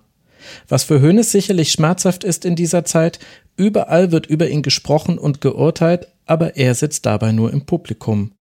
Es läge ihm schon vieles auf der Zunge, sagte der Süddeutschen Zeitung am Tag nach der Fokusmeldung. Aber weil es ein schwebendes Verfahren sei, dürfe er im Moment nichts sagen, müsse erst seine Hausaufgaben mit den Behörden machen. Und so muss er schweigend mit ansehen, wie über seine Steuerhinterziehung spekuliert wird und immer neue Erkenntnisse in den Medien landen. Seine Drohung juristischer Schritte, sie hat nach außen hin keinen nennenswerten Effekt. Nur eine Meldung ist mächtig genug, den Steuerfall Hoeneß kurz in den Hintergrund treten zu lassen. Was für eine Nachricht am frühen Dienstagmorgen. Mario Götze verlässt Borussia Dortmund in Richtung Bayern München. Und Bayern macht die Geldschatulle auf. 37 Millionen Euro blättert der Rekordmeister für den Jungs dahin. Eines der größten Talente des deutschen Fußballs verlässt den Vorjahresmeister Borussia Dortmund und wechselt an die Säbener Straße. Für eine Rekordsumme. Und das Ganze wird bekannt einen Tag vor dem Halbfinal-Hinspiel in der Champions League von Borussia Dortmund gegen Real Madrid. Statt Fragen zum Spiel zu beantworten, muss Trainer Jürgen Klopp auf der Pressekonferenz am selben Tag versuchen, Fans und Medien zu beruhigen. Er tut das in einer bemerkenswerten Art und Weise. Wenn jemand verantwortlich für den Wechsel sei, dann er, denn er sei nicht Pep Guardiola. Götze sei dessen Wunschspieler gewesen und der habe sich diese Möglichkeit nicht entgehen lassen wollen. Übrigens wird Hoeneß wenige Wochen später verraten, dass Guardiola eigentlich einen brasilianischen Spieler haben wollte – weil man mit solchen Spielern aber schlechte Erfahrungen gemacht hätte, redeten Hoeneß und Co. Guardiola seinen Wunschspieler aus und lenkten stattdessen den Blick auf Götze. Der Name des Spielers, den Guardiola eigentlich haben wollte? Neymar. Auch ohne dieses Wissen ist es aber bemerkenswert, wann und wie der Wechsel von Götze zu Bayern herauskommt. Jürgen Klopp weiß von dem Transfer schon seit dem Tag nach dem dramatischen Viertelfinalrückspiel gegen den FC Malaga. Sportdirektor Michael Zorg informiert ihn nach dem Auslaufen über den bevorstehenden Abgang. Aber fast zwei Wochen lang erfährt niemand sonst von dieser brandheißen Nachricht, bis sie von einer Boulevardzeitung veröffentlicht wird und auch das auf ungewöhnliche Art und Weise, wie mir der Münchner Journalist Günter Klein erzählt. Früher war es wirklich so, dass man halt abends zwischen fünf und sechs dann die Emissäre von Abendzeitung, Bild und TZ dann auf dem Weg sich zum Hauptbahnhof in München aufgemacht haben und jeweils das Konkurrenzblatt gekauft haben und bangen Blickes aufgeblättert haben, äh, haben die was, was wir nicht haben. Und das kann heutzutage eigentlich bis auf ganz wenige Sachen wie zum Beispiel 2013 der anstehende Wechsel von Götze zum FC Bayern, den die Bild so exklusiv hatte, dass sie sich sicher sein konnte, sie kann in dem Sprint spielen und muss ihn nicht online zuvor raushauen. Also bis auf diesen Fall war zuletzt jetzt eigentlich kaum was, dass noch was im Print gelaufen wäre und, und, und dass man irgendwas vor den anderen jetzt hat geheim halten können. Ist das Zufall oder wollte die Vereinsspitze der Bayern mit der Meldung von der Selbstanzeige ablenken und hat deshalb die Info vom Transfer durchgesteckt? Vielleicht auch, weil sie den nationalen Konkurrenten BVB vor einem der wichtigsten Spiele seiner Vereinsgeschichte schwächen wollte? Uli Hoeneß und der Verein weisen solche Unterstellungen vehement von sich. Die Nachricht sei nicht von den Bayern gekommen und auch heute, acht Jahre nach dem Wechsel, lässt sich das noch nicht mit Gewissheit auflösen. Klar ist nur, irgendwie ist die Meldung exklusiv bei einem Medium gelandet, was einem Verein genutzt und dem anderen Verein geschadet hat. Wenn ihr mich fragt, dann steckt schon eine gewisse Logik hinter den Abläufen. Alle Versuche von Hoeneß, die Berichterstattung zu lenken oder beruhigen, sind bis dahin fehlgeschlagen. Vom Vorverlegen seiner Selbstanzeige gegenüber dem Stern bis zur Drohung mit juristischen Mitteln und seiner Ankündigung, von ihm gebe es jetzt erstmal gar nichts mehr zu hören. Die Diskussion tobt danach genauso laut weiter wie zuvor. Bis eben die Götzebombe platzt. Und sich Hoeneß am selben Tag übrigens doch erstmals öffentlich zur Selbstanzeige äußert, in einer Sportboulevardzeitschrift, die auch aus dem Hause Springer kommt. Er habe erkannt, einen schweren Fehler gemacht zu haben, den er jetzt versuche mit der Selbstanzeige zumindest halbwegs wieder gut zu machen, sagt Hoeneß da. Wichtig ist, ich kann hier nur spekulieren und so solltet ihr meine Gedankengänge bitte auch einordnen. Es gibt keinen nachgewiesenen Zusammenhang zwischen Götzemeldung und der Aufregung um die Selbstanzeige. Aber zumindest bei mir will ein Gedanke einfach nicht verschwinden. Zwei solche Hammernachrichten in so kurzer Zeit, das ist schon ein großer Zufall. Die wilde Woche von Hoeneß, sie ist damit aber noch lange nicht vorbei. Am Abend spielt Bayern das Halbfinal-Hinspiel gegen den FC Barcelona. Hoeneß ist gerade auf dem Weg ins Stadion, da hört er in den 5 Uhr Nachrichten im Radio, dass schon wieder ein Detail des Verfahrens gegen ihn an die Öffentlichkeit gedrungen ist. Zu diesem Zeitpunkt wird bekannt, dass es einen Haftbefehl gegen ihn gibt. Seine Freunde hätten ihm davon abgeraten, ins Stadion zu fahren, erzählt er später. Hoeneß aber sitzt für die Kameras leicht zu finden auf seinem gewohnten Platz. Trotz der schlechten Vorzeichen wird es ein Abend der Genugtuung für ihn. Und da ist Robin mit rechts. Und da ist Dante! Und da ist das 1-0! Da ist das 1-0! Müller! Die Alba hat da die Händchen aber richtig im Spiel. Und da steht's 2-0! 2-0 und wieder nach der Ecke und Mario Gomez. Fünf Kilometer mehr gelaufen. Den Ball hatte vorwiegend der FC Barcelona. 4-0. Jetzt wird's deutlich. Müller, Müller wollte eben noch ausgewechselt werden. Das klasse gespielt.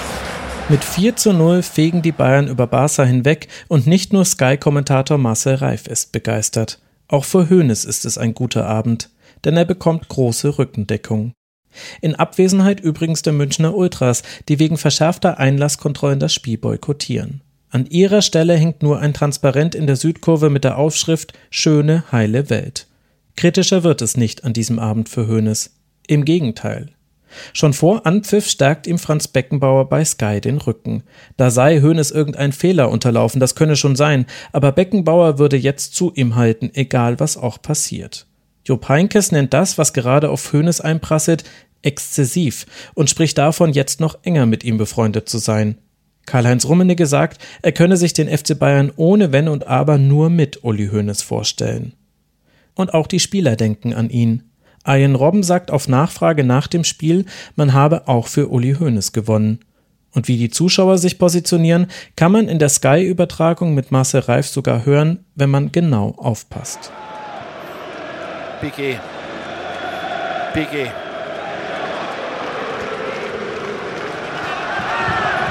Pedro. Neuer. Luis Gustavo, einer muss hin. Dani Alves. Ribery, schauen Sie. Messi ausgetrickst, Messi auf Mosenboden. Ribery geht, das sind 60, 70 Meter. 80 Meter. Schweinsteiger. Robin, Robin, Robin, Robin. Und da ist das Tor. Aber ich habe da einen Foul gesehen.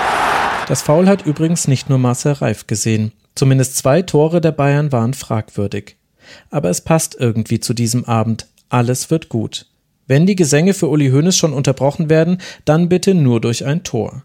Die Bayern-Familie, sie hält an diesem Abend zusammen. Auch als der Fokus gleich die nächsten Ermittlungen gegen einen Verantwortlichen der Bayern aufdeckt.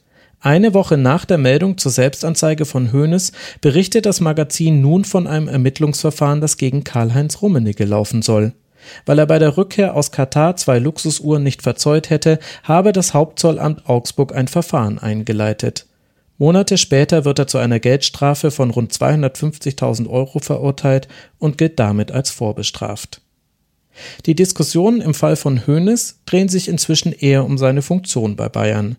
Kann er jetzt noch Vorsitzender des Aufsichtsrats bleiben? Bekommt er neben der Rückendeckung seiner Freunde aus dem Sport auch die der hochrangigen Vertreter der Wirtschaft? Widerspräche das nicht allen Compliance-Richtlinien, die einige der Aufsichtsratsmitglieder in ihren eigenen Unternehmen vorleben müssen? Und wie ist eigentlich die Selbstanzeige an die Öffentlichkeit gelangt? Eine Münchner Kanzlei stellt eigenmächtig und ohne Mandat von Hoeneß eine Strafanzeige gegen Unbekannt. Die Ermittler hatten zwar ohne Mails kommuniziert, Unterlagen nur per Boten geschickt und alles in verschlossenen Schränken aufbewahrt, aber trotzdem sind vertrauliche Informationen an die Öffentlichkeit gelangt. Später wird die Staatsanwaltschaft herausarbeiten, dass fast 3000 Steuerbeamte Zugriff auf die Akte von Hoeneß hatten. Wer wann in welche Akte geschaut hat, wurde aber nur bei einem Bruchteil von ihnen protokolliert. Jedes Finanzamt bekomme jetzt einen Datenschutzbeauftragten und die Zugriffsberechtigungen würden um knapp 30 Prozent gesenkt, erklärt das Landesamt für Steuern daraufhin. Im Fall Hoeneß enden die Ermittlungen aber ergebnislos. Wer Informationen herausgegeben hat, bleibt offen. Hoeneß reist währenddessen nach Barcelona zum Rückspiel im Champions League Halbfinale. Auch darüber wird vorher diskutiert, ob er das überhaupt dürfe. Bayern gewinnt mit 3 zu 0 und zieht souverän ins Finale ein. Und Uli Hoeneß entschließt sich, doch nicht mehr zu schweigen. Am Donnerstag, den 2. Mai, blickt Uli Hoeneß der Öffentlichkeit mit wachem Blick in die Augen. Als Schwarz-Weiß-Foto auf der Titelseite der Zeit. In Pink abgesetzt steht die Überschrift zum langen Interview, das er der Zeitung gegeben hat. Ich gehöre nicht mehr dazu. Er habe eine Torheit begangen, einen Riesenfehler, sagt Hoeneß. Er erzählt von der Hausdurchsuchung, sagt, er sei bis zu diesem Morgen todsicher davon ausgegangen, dass er das irgendwie alleine hinkriege. Und erstmals gibt er zu, ja, das Konto, über das der Stern berichtet hat, das ist seines. Er habe es schon in den 70er Jahren eröffnet, aber erst im Jahr 2001 angefangen, es für Spekulationen zu verwenden. Einen Zusammenhang zum FC Bayern könne er ausschließen. Zitat, dieses Konto war ganz allein Uli Hoeneß. Und es sei zum Zocken da gewesen. In den Jahren 2002 bis 2006 habe ich richtig gezockt. Ich habe teilweise Tag und Nacht gehandelt. Das waren Summen, die für mich heute auch schwer zu begreifen sind. Diese Beträge waren schon teilweise extrem. Das war der Kick, das pure Adrenalin. Für ihn sei das virtuelles Geld gewesen, wie bei Monopoly. Sogar im Stadion habe er manchmal auf seinen Börsenpager geschielt, wenn das Spiel langweilig gewesen sei. Als er in der Finanzkrise 2008 dann zum zweiten Mal nach dem Platzen der New Economy Blase hohe Verluste eingefahren hätte, habe er das Zocken zurückgeschraubt. Er halte sich nicht für süchtig, sagt Hoeneß. Sein Sohn Florian, der beim Interview dabei ist, widerspricht ihm an dieser Stelle. Wie aber passt dieses suchtartige Verhalten zum öffentlichen Hoeneß, zum konservativen Geschäftsmann? Das ist die Erklärung, die er der Zeit gibt. Es gibt zwei Uli Hoeneß, eigentlich drei. Einer ist der seriöse, konservative Geschäftsmann beim FC Bayern bei unserer Wurstfabrik. Der zweite Uli Hoeneß ist auch privat sehr konservativ, nur klassische Geldanlagen, wenn Aktien, dann halte ich sie mindestens drei bis zehn Jahre. Dieser Uli Hoeneß ist wie Warren Buffett. Er denkt langfristig und strategisch. Und dann gibt es den dritten Uli Hoeneß, der dem Kick nachgejagt ist, der ins große Risiko ging, Vielleicht steckt dahinter auch die Sehnsucht, die Wirklichkeit zu vergessen, auszubrechen. Das geht an der Börse gut. So ausführlich wie in diesem Interview wird sich Hoeneß erst wieder vor Gericht äußern. Ich finde mehrere Dinge daran sehr spannend. Zum einen den Ort der Veröffentlichung. Stern, Fokus und Süddeutsche Zeitung. Das sind die Medien, denen es gelungen ist, bis zu diesem Zeitpunkt die wichtigsten Dinge zu seinem Steuervergehen zu recherchieren. Mit ihnen spricht Hoeneß nicht. Dann die Form. Die drei Journalisten Katrin Gilbert, Hans-Werner Kilz und Stefan Lebert von der Zeit treffen sich mit Hoeneß im Nebenzimmer seines Lieblingsrestaurants. Eine Woche zuvor fand am selben Ort das traditionelle Bankett mit dem Präsidium des Halbfinalgegners des FC Barcelona statt. Hoeneß lädt die Fragesteller nicht zu sich nach Hause ein, sondern an einen öffentlichen Ort. Und neben ihm sitzt sein Sohn, der immer an den Stellen ins Interview eingreift, in denen es um den Privatmenschen Uli Hoeneß geht. Was mich aber schon damals beim Erscheinen im Jahr 2013 am meisten beschäftigt hat, ist die Haltung, die Hoeneß einnimmt. Er bereue seine Tat, sagt er gleich zu Beginn, unendlich sogar. Es gibt jedoch mehrere Abers, die er unbewusst oder bewusst in seinen weiteren Antworten vermittelt. Hoeneß sagt, so wenig zu lesen wie möglich. Von den Hunderten von Briefen, die er bekommen habe, wären aber 90 Prozent Zuspruch gewesen. Und was seine Kritik an anderen Spekulanten angeht, er habe nicht mit Nahrungsmitteln, sondern mit Devisen spekuliert. Warum solle das unmoralisch sein, fragt Hoeneß. Während er gleichzeitig den Steuerbetrug mit seinem wohltätigen Engagement aufwiegt. Er habe weit mehr gespendet, als er an Steuern hinterzogen habe, sagt er. Ich finde es verständlich, dass er mit allen verfügbaren Argumenten versucht, sich in ein besseres Licht zu rücken. Man darf bei der Beurteilung des Interviews nicht vergessen, wie scharf über ihn in den Tagen zuvor gerichtet wurde. Trotz seiner Länge lässt das Interview aber eine große Leerstelle, wenn es um die Frage nach dem Warum geht. Auf sie hat Hoeneß nur eine unbefriedigende Antwort. Wenn es um den Zocker Hoeneß geht, versucht er wie von einem Dritten zu sprechen, der ihm selbst unheimlich ist. Argumentiert mit einer Sucht, die er aber alleine und ohne Hilfe inzwischen überwunden habe. Nennt das nicht richtig versteuerte Geld Spielgeld, als würde es nicht zählen.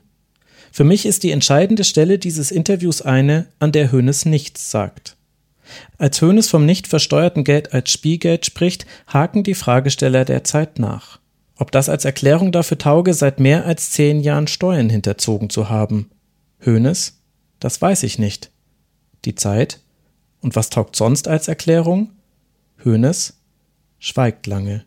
Sagt dann, das ist eine gute Frage. Ich weiß es nicht. Schweigt lange.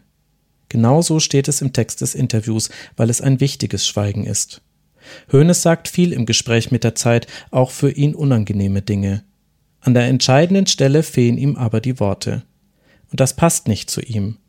Uli Hoeneß ist immer bei sich bei allen öffentlichen Auftritten. Das ist seine große Stärke. Er legt sich vielleicht Formulierungen zurecht, aber er steht in einer fast provozierenden Art und Weise hinter ihnen, selbst wenn man sie ihm nicht ganz glaubt. Im Gespräch mit der Zeit empfinde ich das anders. Es ragt für mich aus der großen Zahl der Interviews heraus. Nichtsdestotrotz gelingt Hoeneß mit diesem Interview der Befreiungsschlag.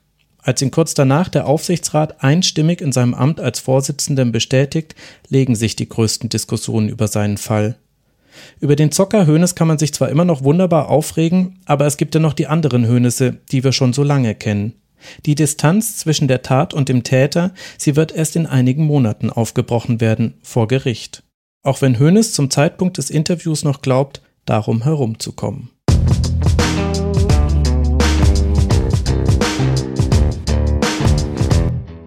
Für die Zeit war das Interview mit Hoeneß sicher ein Coup. So wie ich das mal für elf Leben geplant hatte. Also früher. Warum hat sich das so verändert? In Dezember und Januar denke ich viel über diese Frage nach. Bin ich vielleicht einfach nur beleidigt, bisher kein Interview bekommen zu haben? Ich gebe zu, ein bisschen albern finde ich es schon, dass ich jemandem so sehr hinterherrennen muss, der im Laufe seiner Karriere nicht gerade dadurch aufgefallen ist, sich in der Öffentlichkeit rat zu machen.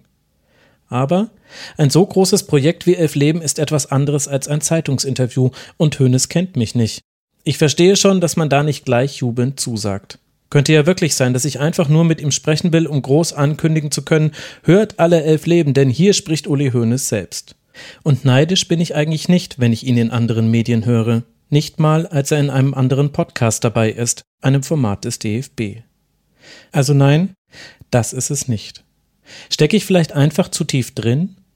Insgesamt habe ich bis Dezember 2020 locker eine vierstellige Zahl an Artikeln und Interviews mit Zitaten von Uli Hoeneß gelesen.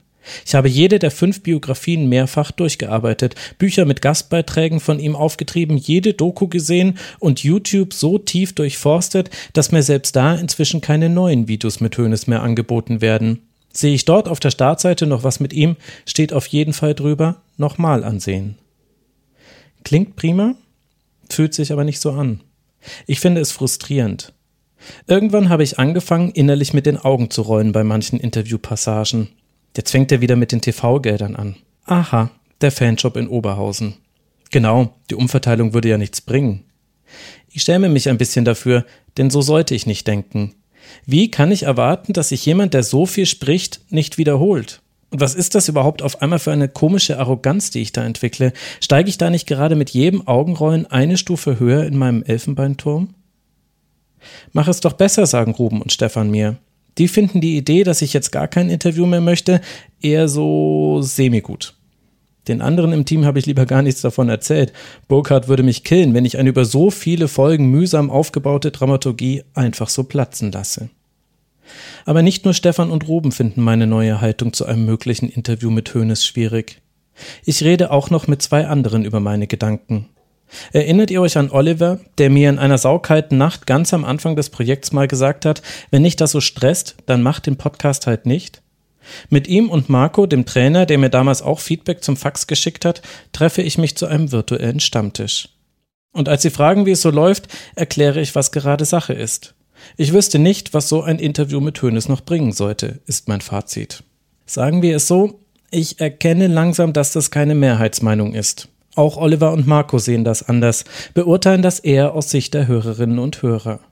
Selbst wenn sich das für mich gerade so anfühlen würde, euch würde ich damit schon ein bisschen in der Luft hängen lassen nach all den Folgen. Du musst es zumindest probieren mit dem Interview, sagen die beiden. Und wenn nichts Neues dabei herauskommt, dann kann das ja jede Hörerin und jeder Hörer für sich selbst interpretieren. Und was nicht nur Olli und Marco, sondern auch Stefan und Ruben mir gesagt haben, ist das. Niemand ist doch besser auf ein Interview mit Hönes vorbereitet als du. Klar, diesen Gedanken hatte ich auch schon oft. Stimmt ja irgendwie auch. Was aber auch stimmt, immer wenn das jemand sagt oder ich das denke, drückt etwas auf meinen Brustkorb. Ich kann dann schwerer atmen. Als würde jemand auf mir knien, so wie man die Luft aus einer Luftmatratze rausdrückt. Und dieses Gefühl führt zu einem zweiten Gedanken, der dann auftaucht, und zwar immer, als wäre er Zwilling des ersten. Klar wäre ich gut vorbereitet, aber das schützt ja nicht davor, ein schlechtes Interview zu führen. Was, wenn ich am Tegernsee mit meinem Aufnahmegerät sitze und alles ist weg? Was, wenn ich scheitere? Vielleicht ist das der eigentliche Punkt. Kann es sein, lieber Max, dass du nur so tust, als wärst du nicht mehr neugierig auf ein Interview, weil du dann nicht zugeben musst, was eigentlich Phase ist, dass du Angst hast?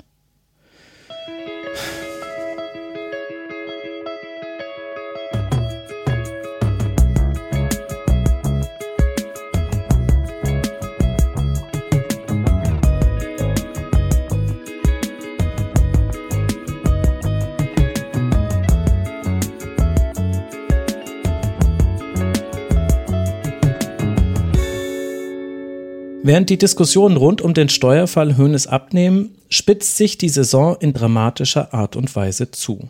Vielleicht hängt auch das eine mit dem anderen zusammen.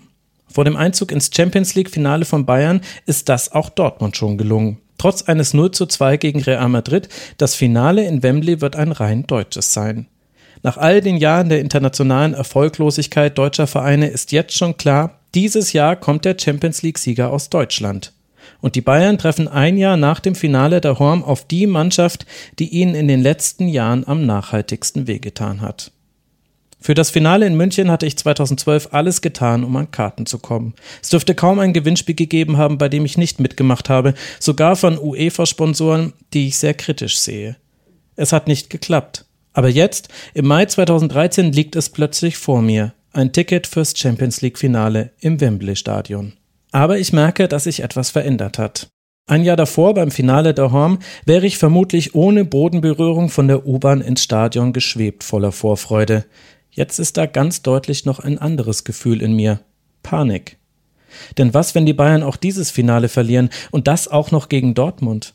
Ich hätte tausendmal lieber gegen Real Madrid gespielt und damit bin ich nicht allein. Ich fahre mit dem Fanbus nach London. 16 schier endlose Stunden lang rollen wir in Richtung Finale. Immer mit der Panik im Hinterkopf, den Zug zu verpassen, der uns durch den Eurotunnel auf die Insel bringt. Und während in den hintersten Reihen ein Fanclub aus Schweinfurt auch in Stunde 11 und 12 nicht damit aufhören kann, fröhliche Lieder zu grölen, ist es bei meinen Freunden und mir weiter vorne irgendwann ziemlich still. Alle Szenarien sind besprochen, alle Gedanken ausgetauscht. Wir können nichts mehr anderes tun als warten und hoffen.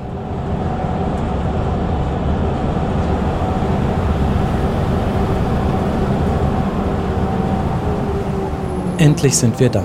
Wir verstreuen uns in London, ein Bankautomat verschluckt meine Karte und rückt sie nicht wieder raus. Ach, auch schon egal. Wie lange noch bis zum Anpfiff? Zwei Stunden davor treffen wir uns wieder am Bus. Die anderen wollen sich dort noch die Zeit vertreiben, aber ich halte es nicht mehr aus. Ich will nichts anderes als meine Karte in das Lesegerät am Stadion halten und sehen, dass das Licht auf grün springt. Also gehe ich vor ins Stadion und yes, ich bin drin. Und nun? Nun stehe ich da, mit einer Handvoll anderen Fans alleine im Block. Wie lange ist es noch bis zum Anpfiff? Eine Stunde und 53 Minuten. Oh oh. Das war, glaube ich, ein Anfängerfehler. Als es dann endlich, endlich, endlich losgeht, bin ich schon ein nervliches Wrack. Diese Mannschaftsaufstellungen im Übrigen hat es so noch nie gegeben in dieser Saison. Nicht bei Bayern, nicht bei Dortmund. Das ist fast unglaublich, aber es ist so. Letzten Samstag, da haben sie es so getestet. Also letzten Samstag und dann heute hier. So, das Champions League Final 2013 hat begonnen. Die Bayern in Rot von links nach rechts. Marcel Reif kommentiert für Sky, aber der kann mir im Stadion mit meiner Nervosität leider nicht helfen. Und nicht nur ich habe meine Nerven nicht ganz im Griff, auch die Bayern werden von Dortmund überrollt. In den ersten 25 Minuten schießen sie sechsmal auf das Tor von Manuel Neuer, die Bayern kein einziges Mal auf das von Roman Weidenfeller. Schweinsteiger lässt sich zeitweise zwischen die Innenverteidiger fallen, erst damit beruhigt sich das Spiel für die Münchner.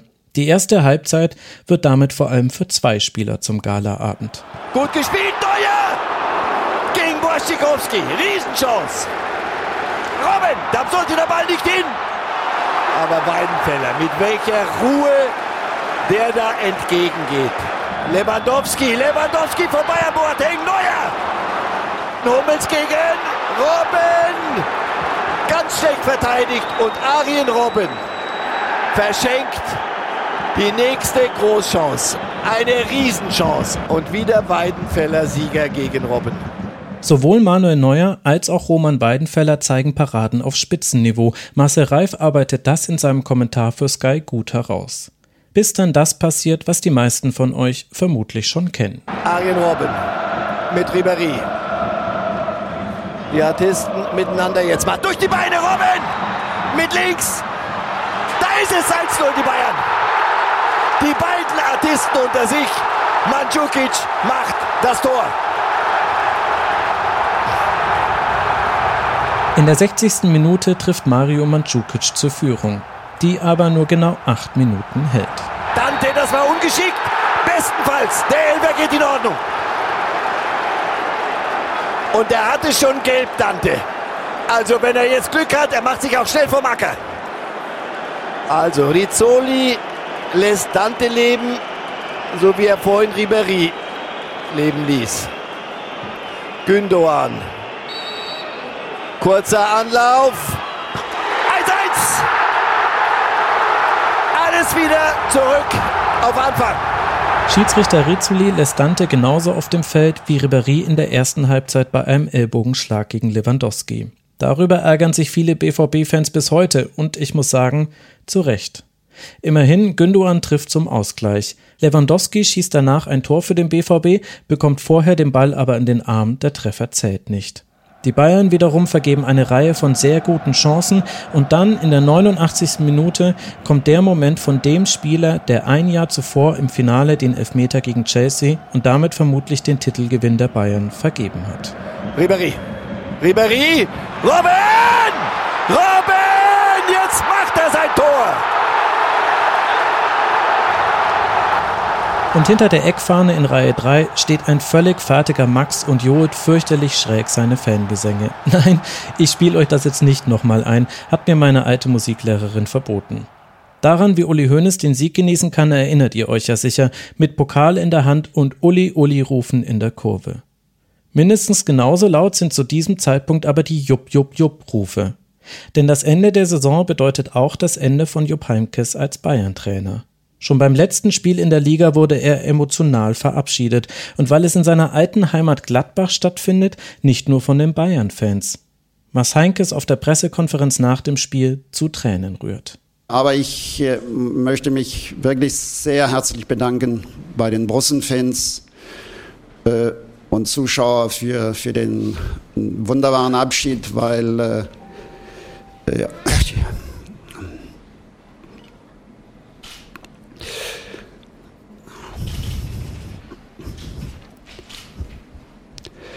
Ja, das zeigt mir, dass äh, ja, dass ich, äh, dass, dass das meine Heimat ist.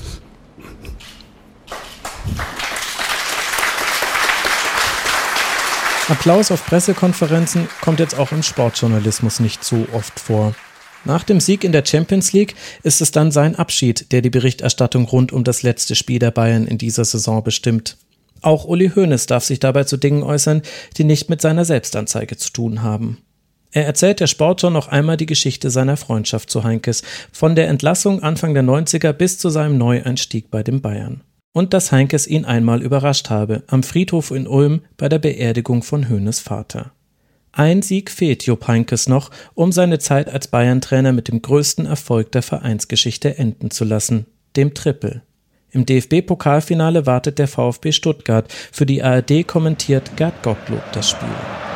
Guter Doppelpass mit Lahm. Traoré ist da und es gibt Elfmeter. Elfmeter für den FC Bayern. Thomas Müller ist der Elfmeterschütze Nummer 1 derzeit. Und den guckt er aus und bringt den FC Bayern in Führung. 1 zu 0. 37. Minute. Robben gut gemacht. Lahm ist da. Das 2 zu 0 für den FC Bayern. Mario Gomez. 48. Minute. Kurz nach Wiederbeginn. Kein Abseits. Müller wieder Gomez bedient und das ist das 3 zu 0 und die Entscheidung nach einer Stunde. Und das 3 zu 1 Harnik. Und Okazaki Pfosten. Harnik. Nochmal. Ball im Tor. 3 zu 2. Das Spiel ist wieder heiß. Wahnsinn. Und Labadia an der Seite. Noch knapp 10, gut 10 Minuten zu spielen. Aber jetzt ist die Nachspielzeit abgelaufen und jetzt ist das Spiel vorbei. Bayern holt das Triple. Es ist ein historischer Tag im deutschen Fußball. Es ist geschafft. Der FC Bayern hat den größtmöglichen Triumph erreicht. Nach dem Schlusspfiff zeigt die Kamera kurz auch Uli Hoeneß. Er nimmt lächelnd einen Glückwunsch entgegen, blickt dann aber unentschlossen zur Seite. So selig wie nach dem Champions League Gewinn 2001 wirkt er diesmal nicht.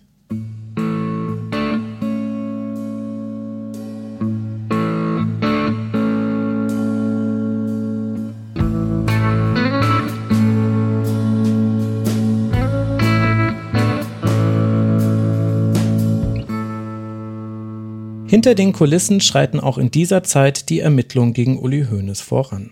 Beziehungsweise sie tun es gerade nicht, und das ist ein Problem. Etwas mehr als eine Woche vor dem Champions League-Finale meldet sich die Staatsanwaltschaft München II beim Verteidiger von Uli Hoeneß. Bis zum 10. Juni habe der Zeit, die in Aussicht gestellten Unterlagen nachzureichen. Würden sie bis dahin nicht eintreffen, müsse das Verfahren auf Grundlage der aktuell vorliegenden Daten abgeschlossen werden. Obwohl der ermittelnde Staatsanwalt darauf hinweist, dass seiner Ansicht nach die Art der Spekulationsgeschäfte eine, Zitat, steuerlich erhebliche Tatsache darstellen würden, lassen Hoeneß und seine Verteidigung diese Frist verstreichen. Sie liefern keine weiteren Unterlagen. Während Pep Guardiola unter großem Mediengetöse und mit Uli Hoeneß auf dem Podium seine Arbeit beim FC Bayern beginnt, sitzt die Staatsanwaltschaft an ihrer Anklage.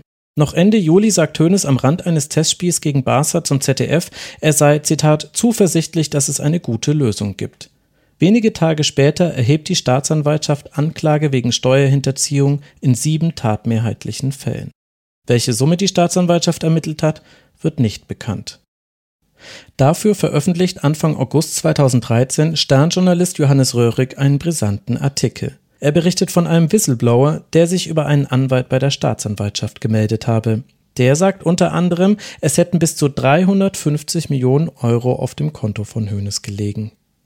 Gegenüber dem Stern lehnt Hoeneß eine Stellungnahme ab, äußert sich aber einen Tag nach der Veröffentlichung am Rand eines Golfturniers. Absurde Unwahrheiten würden nicht wahrer, wenn man sie wiederhole.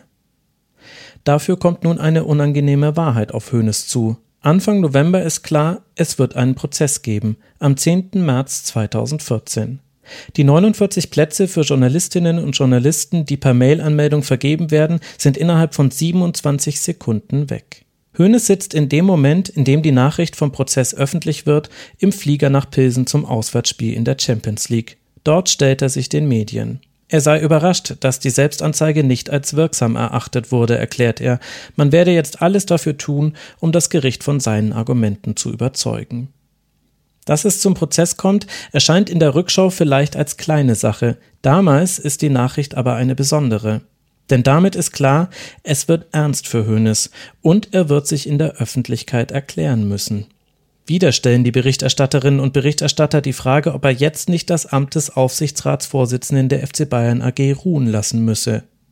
Der Aufsichtsrat steht aber weiter hinter Hoeneß. Man habe sogar extra ein Rechtsgutachten anfertigen lassen, um zu prüfen, ob er seinen Posten trotz des Prozesses behalten dürfe. Man sei nicht dazu verpflichtet, gegenüber Hoeneß eine Nulltoleranzpolitik zu verfolgen, heißt es. Die Bosse stehen also weiter hinter ihm. Aber wie ist es mit den Fans? Hat bei Ihnen die Nachricht vom Prozess etwas in Ihrem Verhältnis zu Hoeneß verändert?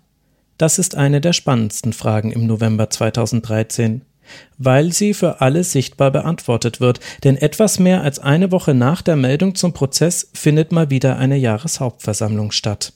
Wie groß die Anspannung bei Hoeneß ist, zeigt sich, als Karl-Heinz Rummenigge diese Worte sagt. Uli erlebt sicherlich im Moment eine schwierige Zeit.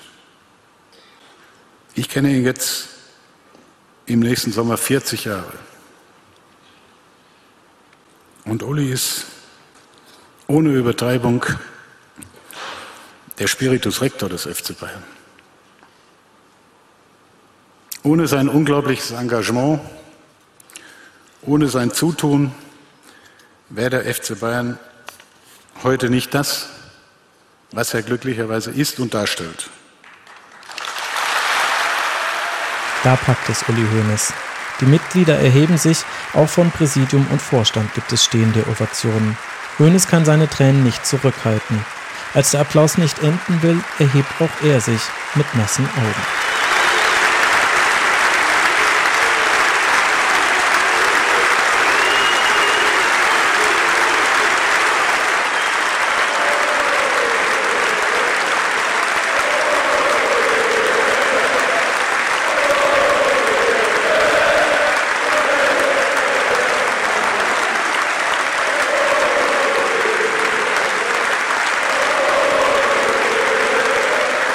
Und dann schreitet Hoeneß selbst ans Mikrofon.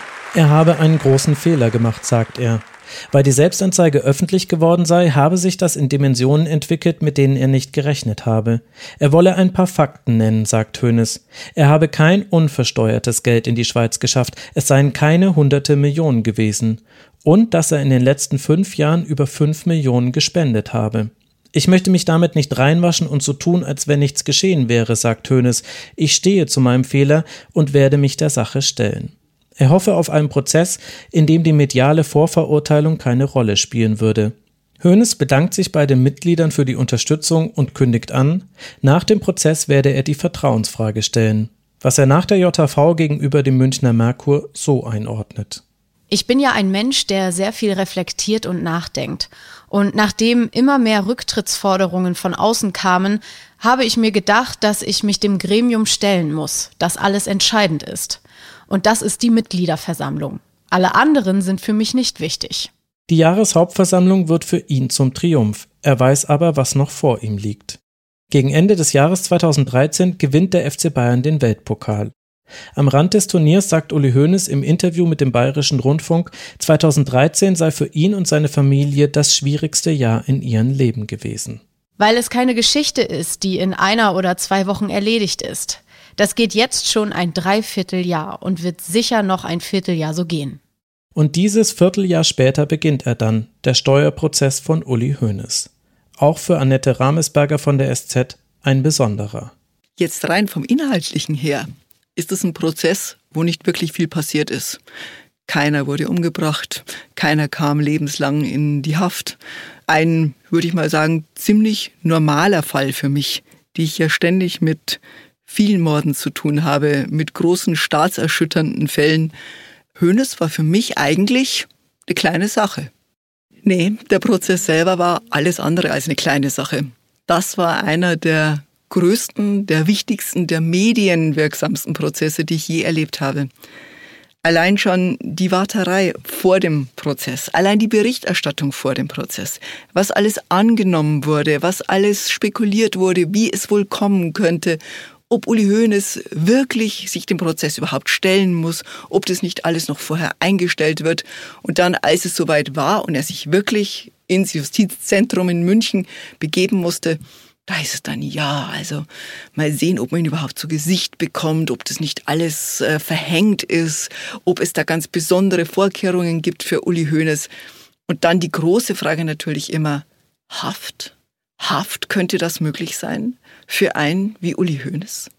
Ich hatte das Gefühl, die Republik war im Aufruhr schlimmer als beim NSU-Prozess und es waren auch bedeutend mehr Journalisten da als beim NSU-Prozess. Am 10. März 2014 ist es soweit. Der Prozess gegen Uli Hoeneß beginnt. Und schon früh morgens steht ein Mann vor dem Gerichtsgebäude, den wir alle kennen. Ich hatte keine Pressekreditierung. Für den ersten Tag hatte ich keine, da musste man halt nachts da stehen. Und ich war, das muss ich auch sagen, ähm, in der fast glücklichen Situation, dass ich vorher, am Tag vorher ähm, bei der ARD bei Jauch in einer Sendung saß und äh, die Sendung ist übernommen, hat mich mit mich dort irgendwie mit einem PKW nach München zu fahren von Berlin. Und so bin ich über Nacht dann äh, nach München gefahren worden und dann konnte ich mich da gleich anstellen. Das heißt, du standst dann einfach nachts vor dem Gebäude? Ja, sagen wir früh morgens, ja. Und das reichte dann auch noch aus. Johannes Röhrig steht da aber nicht alleine. Auch das ist Annette Ramesberger von der SZ noch deutlich in Erinnerung. Ich habe das dann dort eigentlich erst richtig gespürt, was Uli Hoeneß bedeutet. Denn ich selber bin ja keine Sportreporterin. Ich bin nur hin und wieder mal im Fußballstadion. Ich bin kein Fan.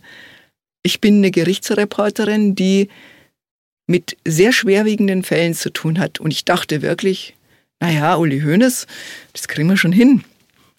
Aber als ich dann im Justizpalast war in München am Stachus, der abgesperrt war, nur für diesen einen Prozess, wo die Sportreporter bereits frühmorgens um sechs das Tor belagerten, als es ganze Scharen von Menschen gab, Kohorten von Reportern, die die Gerichtssprecherin umlagert haben.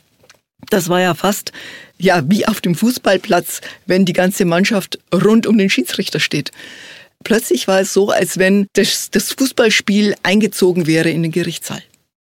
Und wenn dieser Prozess ein Fußballspiel ist, dann geht es schon ab dem Anpfiff spektakulär zu. Dieser Tag war verrückt. Es war ein so verrückter Tag, sowas habe ich wirklich noch nicht erlebt. Wir sind von dieser Anklage ausgegangen. Die Anklage, die unter Verschluss gehalten wurde. Sonst, bei jedem anderen Fall, gibt es ein paar Tage vorher für die Gerichtsreporter und Reporterinnen zumindest die Grundzüge der Anklage. Da kann man sich ein bisschen vorbereiten. In diesem Fall nichts. Gar nichts. Wissen Sie warum? Ja, Steuergeheimnis hieß es. Da kann man sich immer drauf berufen. Ist ein sehr, sehr gutes Argument. Ich würde aber mal sagen, in diesem Fall kam auch noch das Argument hinzu. Uli Hoeneß und seine guten Anwälte. Und keiner, keiner wollte sich dem Vorwurf aussetzen, da etwas durchgestochen zu haben. Weil das gab es ja schon mal seine äh, Durchsuchung äh, wurde durchgestochen. Also da gab es dann auch Ermittlungsverfahren, wer das weitergegeben haben könnte. Also diesmal closed shop. Absolut. Und als wir da reingingen in diesen Saal, hatten wir nichts. Wir hatten keine einzige Zahl. Also wir hatten diese 3,5 Millionen, von denen die Rede war. Sonst war da nichts. Und dann wurden wir bombardiert. Insgesamt verschwieg der Angeschuldigte steuerbare Kapitalerträge, Spekulationsgewinne und sonstige Einkünfte in Höhe von 33.526.614 Euro. Dadurch wurden Steuern in Höhe von 3.545.939,70 Euro nicht festgesetzt. Weiterhin erhielt sich der Angeschuldete zu Unrecht Verlustverträge hinsichtlich der privaten Veräußerungsgeschäfte in Höhe von 5.519.000 739,20 Euro. Wissen Sie, und es ging dann so drei Seiten weiter. Sie sind am Schluss vollkommen schwindelig vor lauter Zahlen. Und wenn Sie denken, Ihr Kopf wird wieder klar, kommt Hans Feigen und sagt, da ist noch mehr. Hans Feigen ist der Verteidiger von Uli Hoeneß. Er hat schon Größen wie den ehemaligen Postchef Zumwinkel beraten. Nachdem die Anklage verlesen ist, in der Höhnes ein Betrag von 3,5 Millionen Euro hinterzogenen Steuern zur Last gelegt wird, korrigiert er diese Summe nach oben. Und zwar deutlich nach oben. Man gehe von 15 Millionen Euro mehr, also 18,5 Millionen Euro aus. Binnen weniger Momente sind die Zahlen explodiert. Warum macht das die Verteidigung rund um Hans Feigen so? Ich nenne es die Strategie von Schock and Awe. Also, erst lange nichts, dann alles sofort und auf einen Punkt, sodass alle Leute total überwältigt sind und dann noch drei Tage weiter verhandeln, dann ist es vorbei. Also einmal großen Schock auslösen, große Schockwelle, aber keine Zeit lassen, um das ordentlich sickern zu lassen.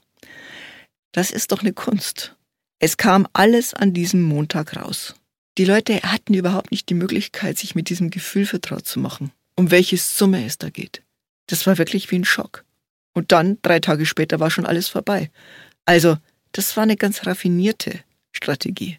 Wenn man sich vorstellt, das wäre vorher rausgekommen, tröpfchenweise, dass es nicht um drei Millionen geht, sondern vielleicht um 18,5 und dann um 27,2 und am Schluss um 28,5. Ja, das wäre alles gesickert wie Gift. Und es hätte natürlich diese Figur des Uli Hoeneß, des Heiligen von der Säbener Straße, hätte das natürlich viel, viel stärker angekratzt, als wenn das alles an einem Tag kommt. In diesem Wust an Zahlen, mit dem jeder Normalverdiener ohnehin nichts mehr anfangen kann.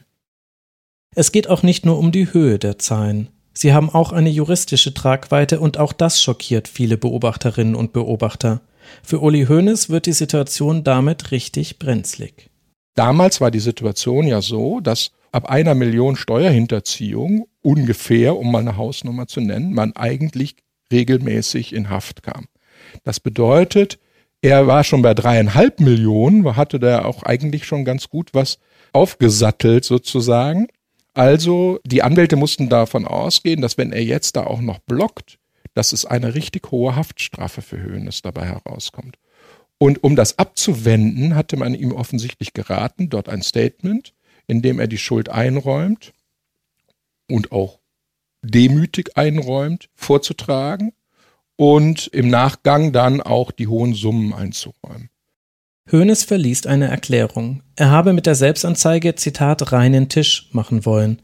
Ihm sei klar, dass ihm nur absolute Steuerehrlichkeit helfe und er sei froh, dass nun alles, Zitat, transparent auf dem Tisch läge. Sein Fehlverhalten bedauere er zutiefst. Er sei kein Sozialschmarotzer, sagt Hoeneß, betont die 5 Millionen Euro, die er in den letzten Jahren gespendet und die 50 Millionen Euro, die er an Steuern gezahlt habe. Er wolle aber nicht jammern und werde alles dafür tun, dass dieses für ihn, Zitat, bedrückende Kapitel abgeschlossen werden könne. Ich bin mir sicher, dass sein Anwalt Hans Feigen ihm das geraten hat. Demut. Demut vor Gericht kommt immer gut. Gerade von einem, der sonst so wenig demütig ist, der sonst immer der Chef ist, immer der Bulle, der losstürmt, der anderen sagt, wo es lang geht. Ja, es wäre gut gewesen, wenn Uli Hoeneß demütig gewesen wäre. Nur, es ist so ganz wieder seine Natur. Und das hat man gemerkt. Das hat man im Gericht gemerkt, wie dieser Mann versucht hat, erstmal so ein bisschen ruhig zu sein, vielleicht auch den Kopf zu neigen, ein wenig Demut äh, ins Spiel zu bringen. Und dann hat es halt einfach überhaupt nicht geklappt. Das wird zum Beispiel deutlich, als ihn Richter Rupert Heindl dazu befragt, wie eine einzelne Transaktion auf dem Konto ablief. Am Ende des Zwiegesprächs sagt Hönes, er habe da ehrlich gesagt keine Ahnung und dass die Bank vieles automatisch gemacht habe. Eine Darstellung, die zumindest angezweifelt werden kann. Zehn Tage nach dem Prozess veröffentlicht das Schweizer Wirtschaftsmagazin Bilanz eine eigene Recherche zum Fall Hönes. Unter anderem wollen sie herausgefunden haben, dass Hönes jede einzelne Transaktion am Telefon durchgeben musste. Aber auch ohne Kenntnis dieser Veröffentlichung wackelt an diesem Prozesstag das Bild vom reuigen Steuersünder, der alles transparent auf den Tisch legen wolle. Weil Richter Rupert Heindl Hönes nicht so einfach davonkommen lassen will. Rupert Heindl ist ein Mensch, der unerschütterlich wirkt. Sehr selbstbewusst, sehr gerade, der auch sofort gesagt hat, keine Deals bei mir. Und der aber von ersten Moment an deutlich gemacht hat, das ist sein Spielfeld. Und auf dem gibt er die Regeln vor. Und als da Uli Hoeneß kam, umringt von seinen Anwälten und so hoppla hopp und naja, also ich habe das alles über die Bank gemacht und das war mir alles nicht so wichtig und da hat er ihn sehr, sehr schnell zur Ordnung gerufen und gesagt, also was Sie mit Ihrem Geld machen, ist mir egal, aber ich verstehe es nicht. Und er hat dann auch sehr deutlich gesagt, sozusagen, hier, hier sind die Regeln anders als bei Ihnen in der Fußballarena. Das war sehr eindeutig und Uli Hoeneß wirkte ganz eigenartig, äh, so erstaunt, dass ihm einer die Regeln vorgibt. Und für mich fühlte es sich so an, als wenn er plötzlich ein Fußballspieler plötzlich Wasserball spielen müsste. Auch sein Verteidiger Hans Feigen merkt wohl, dass die Glaubwürdigkeit seines Mandanten wackelt. Er springt mehrfach Richter Heindl an die Seite, etwa als es um die Höhe der Summen geht, die auf dem Konto bewegt worden seien. Hoeneß sagt laut Thilo Kommer-Pöhlert an dieser Stelle, seinem Gefühl nach seien es zwischen 500.000 und einer Million Euro gewesen. Feigen grätscht dazwischen, sein Gefühl sei, es wäre höher gewesen. Und noch deutlicher wird er, als es später um den Zusammenhang zwischen den Sternrecherchen und der Selbstanzeige geht. Und er hat ihn auch sehr, sehr deutlich gefragt, ja, warum haben Sie es denn nicht früher gemacht? Warum sind Sie denn nicht früher auf die Idee gekommen? Es gab doch die Steuer-CD aus der Schweiz. Warum haben sie es nicht gemacht? Ja, und dann hat sich Uli Hoeneß so rausgewunden. Ja, wollte er ja eigentlich und dann doch wieder nicht. Und dann hat er seinen Bankberaterurlaub gehabt und dann kamen die Weihnachtsferien dazwischen. Also das hörte sich kläglich an. Man muss es wirklich sagen. Dann fragt ihn der Richter, hat es denn eine Rolle gespielt für Ihre Selbstanzeige, dass da der Sternreporter schon auf ihrer Spur war. Nee, sagt Uli Hoeneß, nee, nee, nee, gar nicht. Das hat eine untergeordnete Rolle gespielt.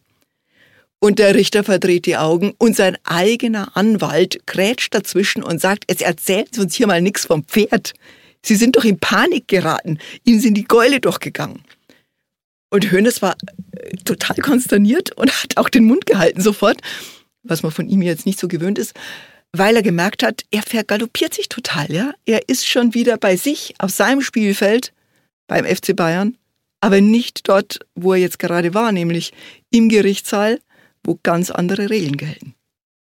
Diese Szene ist natürlich in gewisser Weise absurd, weil man auch nicht weiß, man weiß natürlich nicht, ist das jetzt gespielt, ist das irgendwie verabredet oder ist das tatsächlich echt, dass der Anwalt erbost seinem Mandanten über den Mund fährt. Also es hatte schon groteske Züge.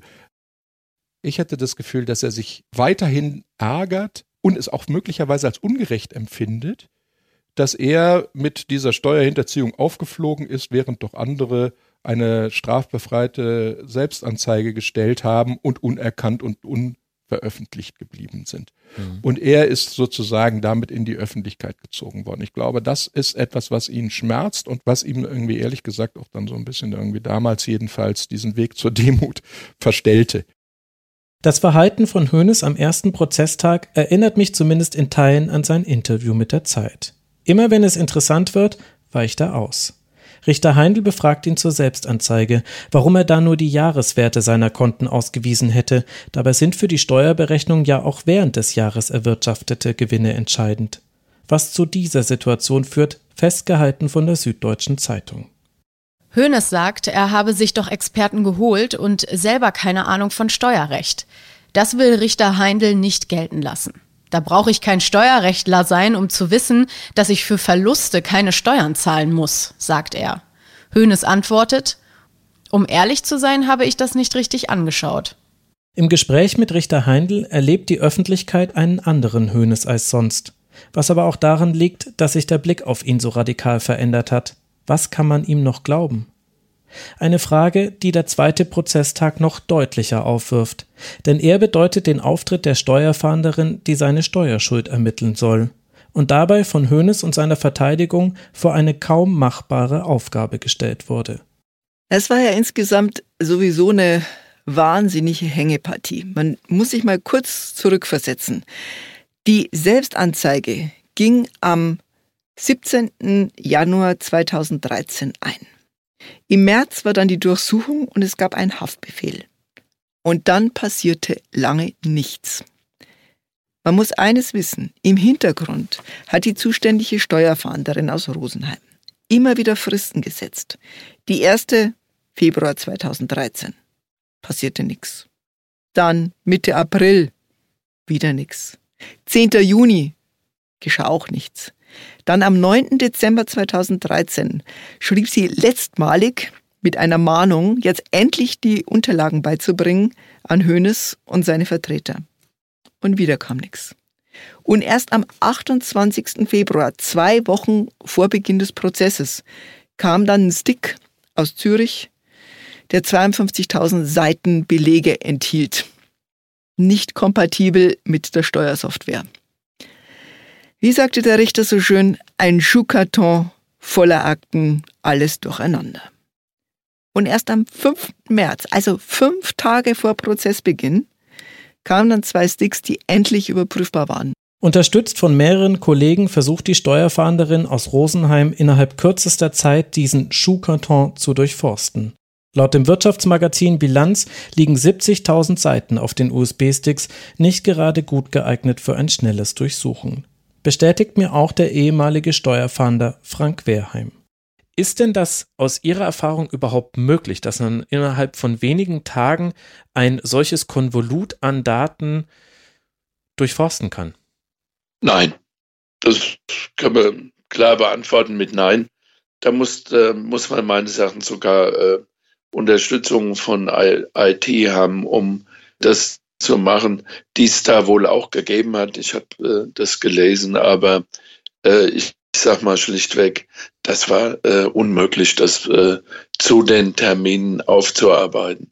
Und ich denke, das ist auch das, was dann im Prozess eine Rolle gespielt hat man hat dann, äh, ist dann von äh, geschätzten Zahlen irgendwo ausgegangen, um überhaupt äh, diesen, diesen Prozess justiziabel zu halten. Dazu muss man wissen, nicht nur die Menge und Form der Daten ist ein Problem, sondern auch das, wonach die Steuerfahnderin mit ihrem Team suchen muss. Denn den größten Teil seiner unversteuerten Gewinne hat Hoeneß laut Gericht mit sogenannten Devisentermingeschäften erwirtschaftet. Und die sind ein eher komplexes Gebilde. Ich versuche mal, sie euch zu erklären. Im Grunde ist ein Devisentermingeschäft wie eine Wette, die sich wie der Name schon sagt auf Devisen, also Währung bezieht. Wenn ich zum Beispiel erwarte, dass der Wert des Dollar gegenüber dem Euro steigt, dann kann ich darauf eine Wette abschließen und sagen, zum Tag X in der Zukunft werde ich eine Million Dollar zu einem Umrechnungskurs von 1 Euro je Dollar kaufen. Wettpartner ist meist eine Bank. Sollte der Kurs zum festgesetzten Termin jetzt aber nur 90 Cent je Dollar kosten, dann ist meine Wette aufgegangen. Statt einer Million Euro für eine Million Dollar müsste ich jetzt nur noch 900.000 Euro bezahlen. Der Clou ist aber, diese Wette findet sowieso erstmal nur auf dem Papier statt. Die ganze Million muss ich nicht investieren. Nur eine Sicherheit bei der Bank hinterlegen, für den Fall, dass meine Wette schief geht. Wie hoch diese Sicherheit sein muss, berechnet die Bank. Es ist aber nur ein Bruchteil der Wettsumme. So ist es möglich, Wetten auf irre Summen abzuschließen. Das Gericht nennt im Fall Hoeneß als Beispiel, dass mit einer Sicherheit von 25 Millionen Euro ein Geschäft in Höhe von bis zu 500 Millionen Euro getätigt werden kann. Und so wirken sich auch kleine Kursveränderungen hinter dem Komma aus. Erinnert ihr euch noch an das Zitat, in dem sich Hoeneß genau über so etwas ausgelassen hat? Für den Zeitraum von 2001 bis 2005 hat er etwas Vergleichbares auch auf seinem geheimen Schweizer Konto bei der Fontobel gemacht. Richtig komplex werden die Wiesentermingeschäfte aber vor allem dann, wenn sie beim Erreichen des vereinbarten Termins verlängert, also prolongiert werden. Denn damit werden nicht nur neue Ausgangs- und Zielkurse sowie die zu hinterlegende Sicherheit festgelegt, sondern das Ganze hat auch steuerrechtliche Auswirkungen. Gewinne aus Devisentermingeschäften aus einem Zeitraum von mehr als einem Jahr sind steuerfrei. Die Steuerfahnderin steht also nicht nur vor 52.000 Belegen auf 70.000 Seiten, sondern muss sie auch noch den einzelnen Devisenstrategien zurechnen und herausfinden, was davon wie besteuert werden kann. 14 solcher Devisentermingeschäfte mit einer Laufzeit von mehr als einem Jahr hat Hoeneß laufen lassen, mit Währungen wie dem japanischen Yen, dem Dollar, Schweizer Franken und dem kanadischen Dollar. Elf davon verliefen erfolgreich.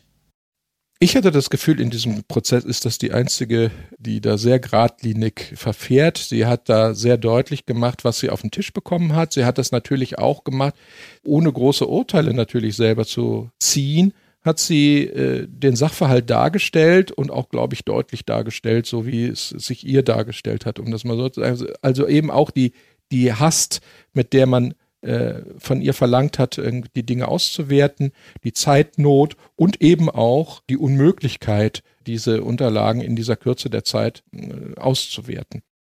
Der Richter ließ Uli Hoeneß und seine Anwälte schon sehr deutlich spüren, was er von dieser Salamitaktik hält, nämlich nichts. Und er sagte dann noch, die Steuerfahnderin sollte eigentlich in dieser Woche im Skiurlaub sein. Aber dafür hat sie sich hingesetzt und hat ihre Zahlen überarbeitet. Und man spürte eigentlich die ganze Zeit, wie genervt dieser Richter war über das Verhalten von Uli Hoeneß und seiner Leute dass da alles nur auf Nachfrage kam. Zwischendurch stöhnte auch noch der Staatsanwalt, es kam ja nie irgendwas, nichts. So von wegen, was muss denn noch passieren, wenn da schon Haftbefehl liegt, der nur außer Vollzug gesetzt wird, um die Aufklärung voranzubringen? Was muss noch passieren, dass da einer rüberrückt mit seinen Daten? Noch dazu, weil das Team der Steuerfahnderin etwas sehr Interessantes in den Metadaten der übergebenen Dateien findet. Die wurden nämlich schon am 18.01.2013, also direkt einen Tag nach der Selbstanzeige und damit vor über einem Jahr erstellt. Als die Steuerfahnderin im Januar 2014 noch einmal mit dem Steuerberater von Hönes telefoniert, rutscht dem heraus, die Entscheidung zur Übergabe der Daten liege nicht mehr bei ihm. War das also eine Taktik der Verteidigung? Vor Gericht wehrt die sich deutlich gegen diesen Vorwurf, die Aufbereitung der Unterlagen habe eben sehr lange gedauert. Und das Erstelldatum der Datei bedeutet ja nur, dass zumindest eine einzelne Seite des PDFs an diesem Tag fertig gewesen sei. Mehr sage es nicht aus.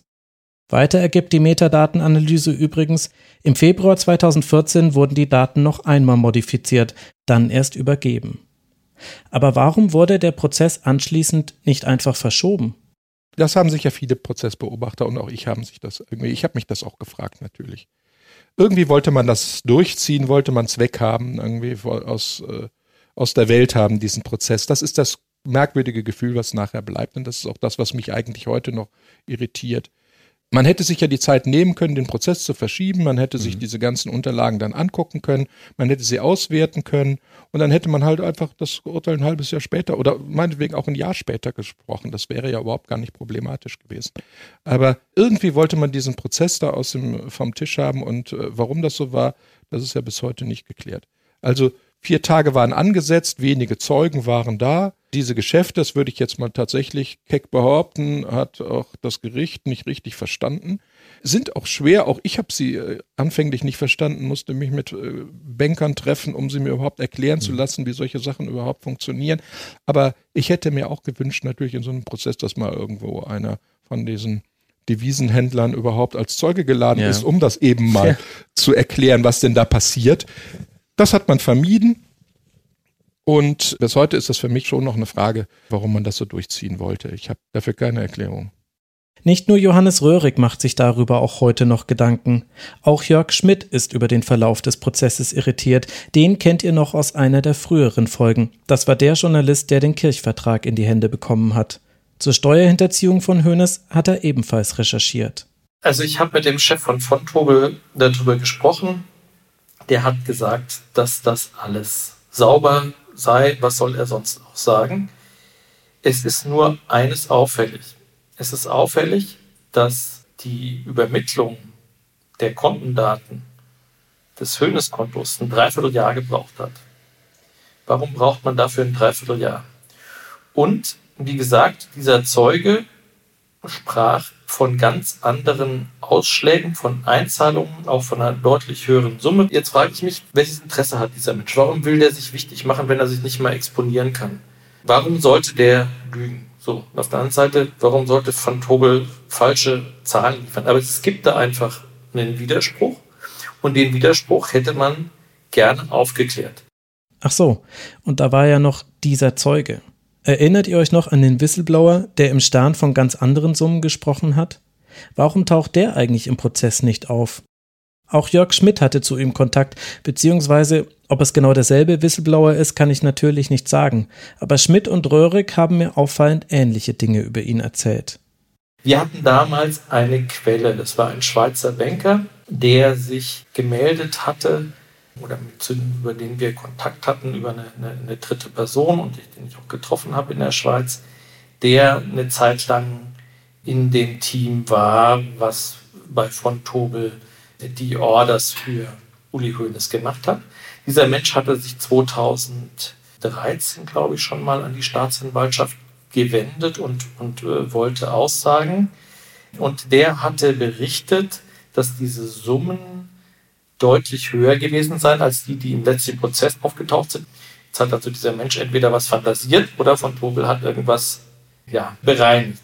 Was die Sache so interessant macht, ist, diese Person wäre bereit gewesen und hat es zweimal kundgetan, vor Gericht auszusagen, wenn man ihr absolute Anonymität zugesichert hätte. Ich glaube, das ist die Hürde gewesen, über die die bayerische Justiz nicht gehen wollte. Die hat ihm nicht irgendwie sozusagen so einen Zeugenschutz zugestehen wollen. Ob sie jetzt die Aussagen für bare Münze genommen hat oder für weniger glaubwürdig, das weiß ich gar nicht. Er hatte bestimmte Sachen nochmal konkretisiert. Er hatte zum Beispiel den Decknamen des Kontos oder den, das Passwort genannt, wovor. Er hatte auch äh, die Namen offensichtlich von anderen möglichen Kunden von, von Tobel, die im Umfeld des FC Bayern waren, genannt. Jedenfalls ist letztlich aus dieser Vernehmung dieses Zeugen nichts geworden. Aus welchen Gründen, das muss irgendwie immer das Justizministerium entscheiden und aus welchen Gründen das Bayerische Justizministerium das abgelehnt hat, das ist mir nicht. Die sahen eben diesen Zeugenschutz nicht. Ne? Von der Staatsanwaltschaft München II wollte sich mir gegenüber niemand zum Prozess äußern, auch weil die Beteiligten von damals inzwischen nicht mehr dort arbeiten. Das bayerische Justizministerium wiederum schreibt mir, man habe hier keine Anonymität zugestanden, weil nach den vorliegenden Informationen keine, Zitat, Gefahr für Leben, Gesundheit oder Freiheit der Person bestand. Es habe jedoch eine Vertraulichkeitszusage der Staatsanwaltschaft an den Whistleblower gegeben, das habe dem jedoch als Sicherheit nicht ausgereicht. Nach dem Prozess meldet sich der Whistleblower noch einmal im Stern zu Wort. Die tatsächlichen Beträge auf dem Konto von Hoeneß habe die Justiz gar nicht nachvollzogen, sagt er. Und vor allem, bis zum Jahr 2010 sei das Vermögen größtenteils abgezogen worden vom Konto, aus Schweizer Nummernkonten bei anderen Banken. Aber ob das belastbare Informationen sind, kann niemand sagen. Hoeneß hat sie sowohl gegenüber dem Stern als auch vor Gericht bestritten. Erstmal behauptet da einfach jemand mehr zu wissen als die Justiz. Weil aber eben jene Justiz, aus welchen Gründen auch immer, sich nie öffentlich mit diesen Behauptungen auseinandergesetzt hat, muss man sie mit sehr großer Vorsicht genießen. Wenn er mich fragt, schade. Und noch jemand mit Insiderwissen konnte das bisher für sich behalten. Aber anders als der Whistleblower will er das auch. Er war der Ansprechpartner von Uli Hoeneß bei der Fontobel. Auch zu ihm gibt es eine interessante Geschichte. Es ist ja so, dass dieser Mensch, den du ansprichst, ist ja mittlerweile in den vorzeitigen Ruhestand versetzt worden. Und zwar unmittelbar, nachdem dieser Steuerskandal Höhnes publik wurde. Höhnes wäre eigentlich gar nicht im Investmentbanking gelandet. Es war ein Ausnahmefall. Offensichtlich gab es dort eine so persönlich enge Beziehung, dass dieser seinen Premium-Kunden Höhnes persönlich betreuen konnte. Dieser Mensch ist verheiratet mit einer Polin und die waren in Polen als sie aufgegriffen worden sind in Warschau, wenn ich das richtig verstanden habe. Ich glaube, es gab damals einen internationalen Haftbefehl gegen diesen Banker wegen Beihilfe zur Steuerhinterziehung.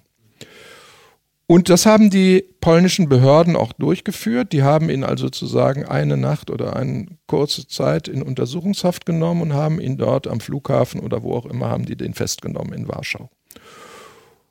Und dann findet etwas statt, was dann muss der Haftbefehl übersetzt werden die, und die Münchner Behörden müssen mit den polnischen Behörden kooperieren und müssen kommunizieren. Und angeblich ist in dieser Kommunikation, in der juristischen Kommunikation zwischen der Staatsanwaltschaft München und den polnischen Behörden etwas in der Übersetzung schiefgelaufen, sodass es dazu führte, dass die polnischen Behörden diesen Banker von Hoeneß wieder auf freien Fuß ließen nach kürzester Zeit. Und der hat die Situation der Freiheit genutzt und hat sich dort irgendwie gleich aus dem Staub gemacht, um das salopp zu sagen. Und er hat sich ins Auto gesetzt und ist in die Schweiz gefahren. Die Schweiz liefert seine Bürger nicht aus und äh, jetzt ist er halt einfach wieder in der Schweiz. Um in Polen aus der Untersuchungshaft entlassen zu werden, musste er übrigens laut FAZ 238.000 Euro Kaution bezahlen, die ihm vorgestreckt wurden von seinem ehemaligen Arbeitgeber der Fontobel. Seinen Reisepass musste er zwar abgeben, aber mit dem Auto konnte er durch EU-Länder ohne Kontrollen fürchten zu müssen zurück in die Schweiz. Tja, Mai, die Schweiz. Die Schweiz hat ja auch im Fall Uli Hoeneß nicht wirklich geholfen. Da wollte die Staatsanwaltschaft immer wieder äh, Rechtshilfe und wollte Daten und Unterlagen haben, die kamen nicht. Und äh, es wurde eben keine Amtshilfe geleistet oder viel zu wenig. Und ja, die Schweiz ist nun mal die Schweiz und es ist halt ein Geschäftsmodell, dort Konten zu haben, auf die man nicht so schnell Zugriff hat und Gelder anzusammeln, die von irgendwo herkommen. Ja, und wenn dann der Herr mit dem Uli Hoeneß immer so nett geplaudert hat und dem er so am Telefon immer die Anweisungen gegeben hat, mach mal, wenn der dann plötzlich verschwindet und untertaucht, wundert sein? Die Schweiz kennt äh, unsere Begriffe von Steuerhinterziehung nicht. Die Schweiz hat eigene Begriffe. Die hat einen Begriff, der heißt Steuerbetrug. Und zum Steuerbetrug gehört in der Regel Urkundenfälschung und ähnliches. Und wenn Sie mit äh, Steuerhinterziehung, die ja nichts anderes ist als die Abgabe einer falschen Steuererklärung, mit einem Ersuchen in die Schweiz gehen, sind die Chancen gering, den äh, unterzukriegen und zu subsumieren unter dem äh, Steuerbetrug nach Schweizer Recht. Das ist sehr oft der Grund, warum solche Ersuchen scheitern. Tja, Mai, die Schweiz. Ihr glaubt gar nicht, wie oft ich schon bei Recherchen für den Rasenfunk mit Ermittlungen und offenen Fragen zu tun hatte, die an dem Rechtsverständnis und der traditionell eher geringen Auskunftsfreude der Schweiz gescheitert sind. Es ist sicher kein Zufall, dass sowohl der Europäische Fußballverband UEFA als auch der Weltfußballverband FIFA dort ihren Hauptsitz haben. Denn zusätzlich zu vielen anderen Vorteilen können sie sich dort relativ sicher sein, für Korruption nicht mit den Maßstäben gemessen zu werden, die andere Länder anlegen. Lange gab es Korruption als Straftatbestand gar nicht. Nach mehreren Änderungen führte die Schweiz erst 2015 eine Verschärfung der Gesetzeslage ein, die auch für die Fußballverbände eine Auswirkung hatte. Und der größte Prozess rund um die FIFA mit Festnahmen auf Schweizer Boden im Jahr 2015 kam unter anderem nur deshalb zustande, weil Behörden aus den USA nachweisen konnten, dass auch US-Banken und Treffen in den USA für die Abwicklung von Schmiergeldzahlungen verwendet wurden. Immerhin, lange nach dem Prozess gibt es ein interessantes Urteil zum Banker von Hoeneß. Im Jahr 2016 wird er von einem Münchner Gericht zu einer einjährigen Freiheitsstrafe auf Bewährung und 90.000 Euro Geldbuße verurteilt. Auch sein Arbeitgeber, die Fontobel, muss Strafe zahlen, 4,5 Millionen Euro. Sein Mandant sei erleichtert, berichtet danach der Anwalt des Bankers. Seitdem kann er sich wieder frei bewegen. Ein Prozess mit Signalwirkung für die Schweiz, wenn auch zu spät für den Prozess gegen Hoeneß. Denn im veröffentlichten Hoeneß-Urteil steht, dass die Schweiz schon im Mai 2013 ein Rechtshilfeersuchen der Generalstaatsanwaltschaft München ablehnt. Bedeutet, ohne die Kooperation von Uli Hoeneß kann die Staatsanwaltschaft keine weiteren Ermittlungen anstellen. Ich denke, es ist wichtig, diese Darstellung bei der Beurteilung des Prozesses mitzubedenken, obwohl ich im Laufe meiner Recherchen auch auf jemanden getroffen bin, der das anzweifelt. Im Urteil steht ja, es habe ein Rechtshilfeersuchen stattgefunden an die Schweizer Behörden, was abgelehnt worden sei. Und das ist definitiv falsch. Was die Schweizer Behörden sagen auf Anfrage, und mittlerweile ist das längst auch bestätigt, sagen, es gab kein Rechtshilfeersuchen aus München. Es gab eine Voranfrage mit allgemeinem Austausch von Kriterien und äh, danach hat man es unterlassen, irgendwie dies überhaupt nur zu versuchen. Man hätte es versuchen sollen, man hätte eben, und das ist ja genau das, was man aus diesem Prozess so mitnimmt, man hätte sich die Zeit nehmen sollen, man hätte versuchen sollen, Rechtshilfe zu bekommen, man hätte versuchen sollen, die Papiere richtig auszuwerten und, und, und, man hätte einfach diesen Prozess verschieben müssen. Auf Anfrage bestätigt mir das Schweizer Bundesamt für Justiz, es gab nur diese Voranfrage, nachdem die aber von Seiten der Schweiz aus als nicht ausreichend für eine Kooperation erachtet wurde, sei kein Rechtshilfeersuch mehr übermittelt worden. Es ist der erste Gerichtsprozess, in den ich mich tief eingearbeitet habe, aber für meinen Geschmack sind schon ein paar Punkte zu viel, auch nach dem Urteil noch offen. Dennoch dürfen wir aber diesen Aspekt nicht aus den Augen verlieren, nicht nur weil ihn auch die Verteidigung betont. In diesen Tagen im März 2014 müssen alle Beteiligten mit dem arbeiten, was sie haben. Und das haben sie, weil Hoeneß kooperiert hat, wenn auch spät und meiner Meinung nach mit Luft nach oben in der Art und Weise. Aber immerhin gibt es die 52.000 Dokumente mit 70.000 Seiten. Und die bilden jetzt die Grundlage für alles weitere, auch wenn sie nicht alles erklären. Es sind ja noch erhebliche Beträge, Riesenbeträge im Prozess selbst ausgeklammert worden, weil man noch nicht beurteilen konnte, ob sie steuerlich relevant sind oder nicht. Da sind ja zum Beispiel äh, Erträge, also Gewinne aus solchen Geschäften, hm. wie du sie angesprochen hast, aus äh, Devisenspekulationen von über 70 Millionen Euro ausgeklammert worden. Mhm weil sich auf die Schnelle nicht beurteilen ließ, ob sie nach deutschem Steuerrecht zu versteuern gewesen wären oder eben nicht zu versteuern gewesen wären. Das ist natürlich völlig absurd. Ne? Dass man nicht einfach wartet, bis man die Sachen zusammen hat, das ja. äh, ist unvorstellbar. Denn in der Kürze der Zeit ist auch die Steuerfahnderin mit ihrem Team nur zu einer Schätzung gekommen. Und sie geht dabei, was juristisch völlig korrekt ist, vom Best Case aus, nicht vom Worst Case. Auch dieser Best Case führt aber dazu, dass die Summe der nicht versteuerten Erträge schon wieder steigt. Noch einmal 23,7 Millionen Euro kämen dazu, führt die Steuerfahnderin vor Gericht aus. Zusammen mit den 3,5 Millionen Euro aus der Anklage ist die Zahl inzwischen also auf 27,2 Millionen Euro gewachsen. Das ist zwar die Erkenntnis dieses zweiten Prozesstages mit der größten Strahlkraft, aber nicht die einzige. Zusätzlich arbeitet die Steuerfahnderin heraus, es gab zwischen 2001 und 2009 insgesamt 24 Ein- und Auszahlungen in Bar. Mal hat jemand 20.000 Schweizer Franken eingezahlt, mal jemand etwas mehr als 42.000 Dollar in Bar abgehoben, zum Beispiel. Insgesamt summieren sich diese Geldströme auf über 1,5 Millionen Euro. Hoeneß bestätigt vor Gericht sowohl, dass er immer wieder Barabhebungen durchgeführt hat, als auch den ungefähren Gesamtbetrag. Wofür er das Geld verwendet hat, ist nicht Teil des Prozesses. Viel wird an diesem Tag am Richterpult besprochen. Dort steht die Steuerfahnderin und erklärt den anderen ihre Berechnungen. Stoisch, aber unerbittlich genau, wie Annette Ramesberger in einem ihrer Artikel für die SZ schreibt. Uli Hoeneß bleibt währenddessen sitzen und wirkt laut Beobachtern seltsam unbeteiligt. Das Irrwitzige, was an diesem Tag passierte, ist, Uli Hoeneß ging abends ins Stadion, und schaute wieder mal einem Champions League-Spiel zu. Und die Richter saßen sich hin und sagten, wir gehen jetzt die ganzen Zahlen nochmal durch.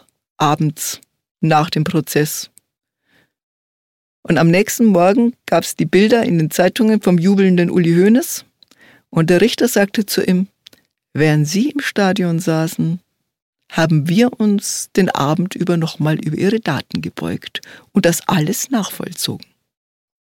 Man konnte die Ironie in der Stimme durchaus hören. Ob Uli Hoeneß verstanden hat, was an diesem Tag passiert ist? Klaus Ott berichtet später in der Süddeutschen Zeitung so von diesem Abend rund um das Achtelfinal-Rückspiel.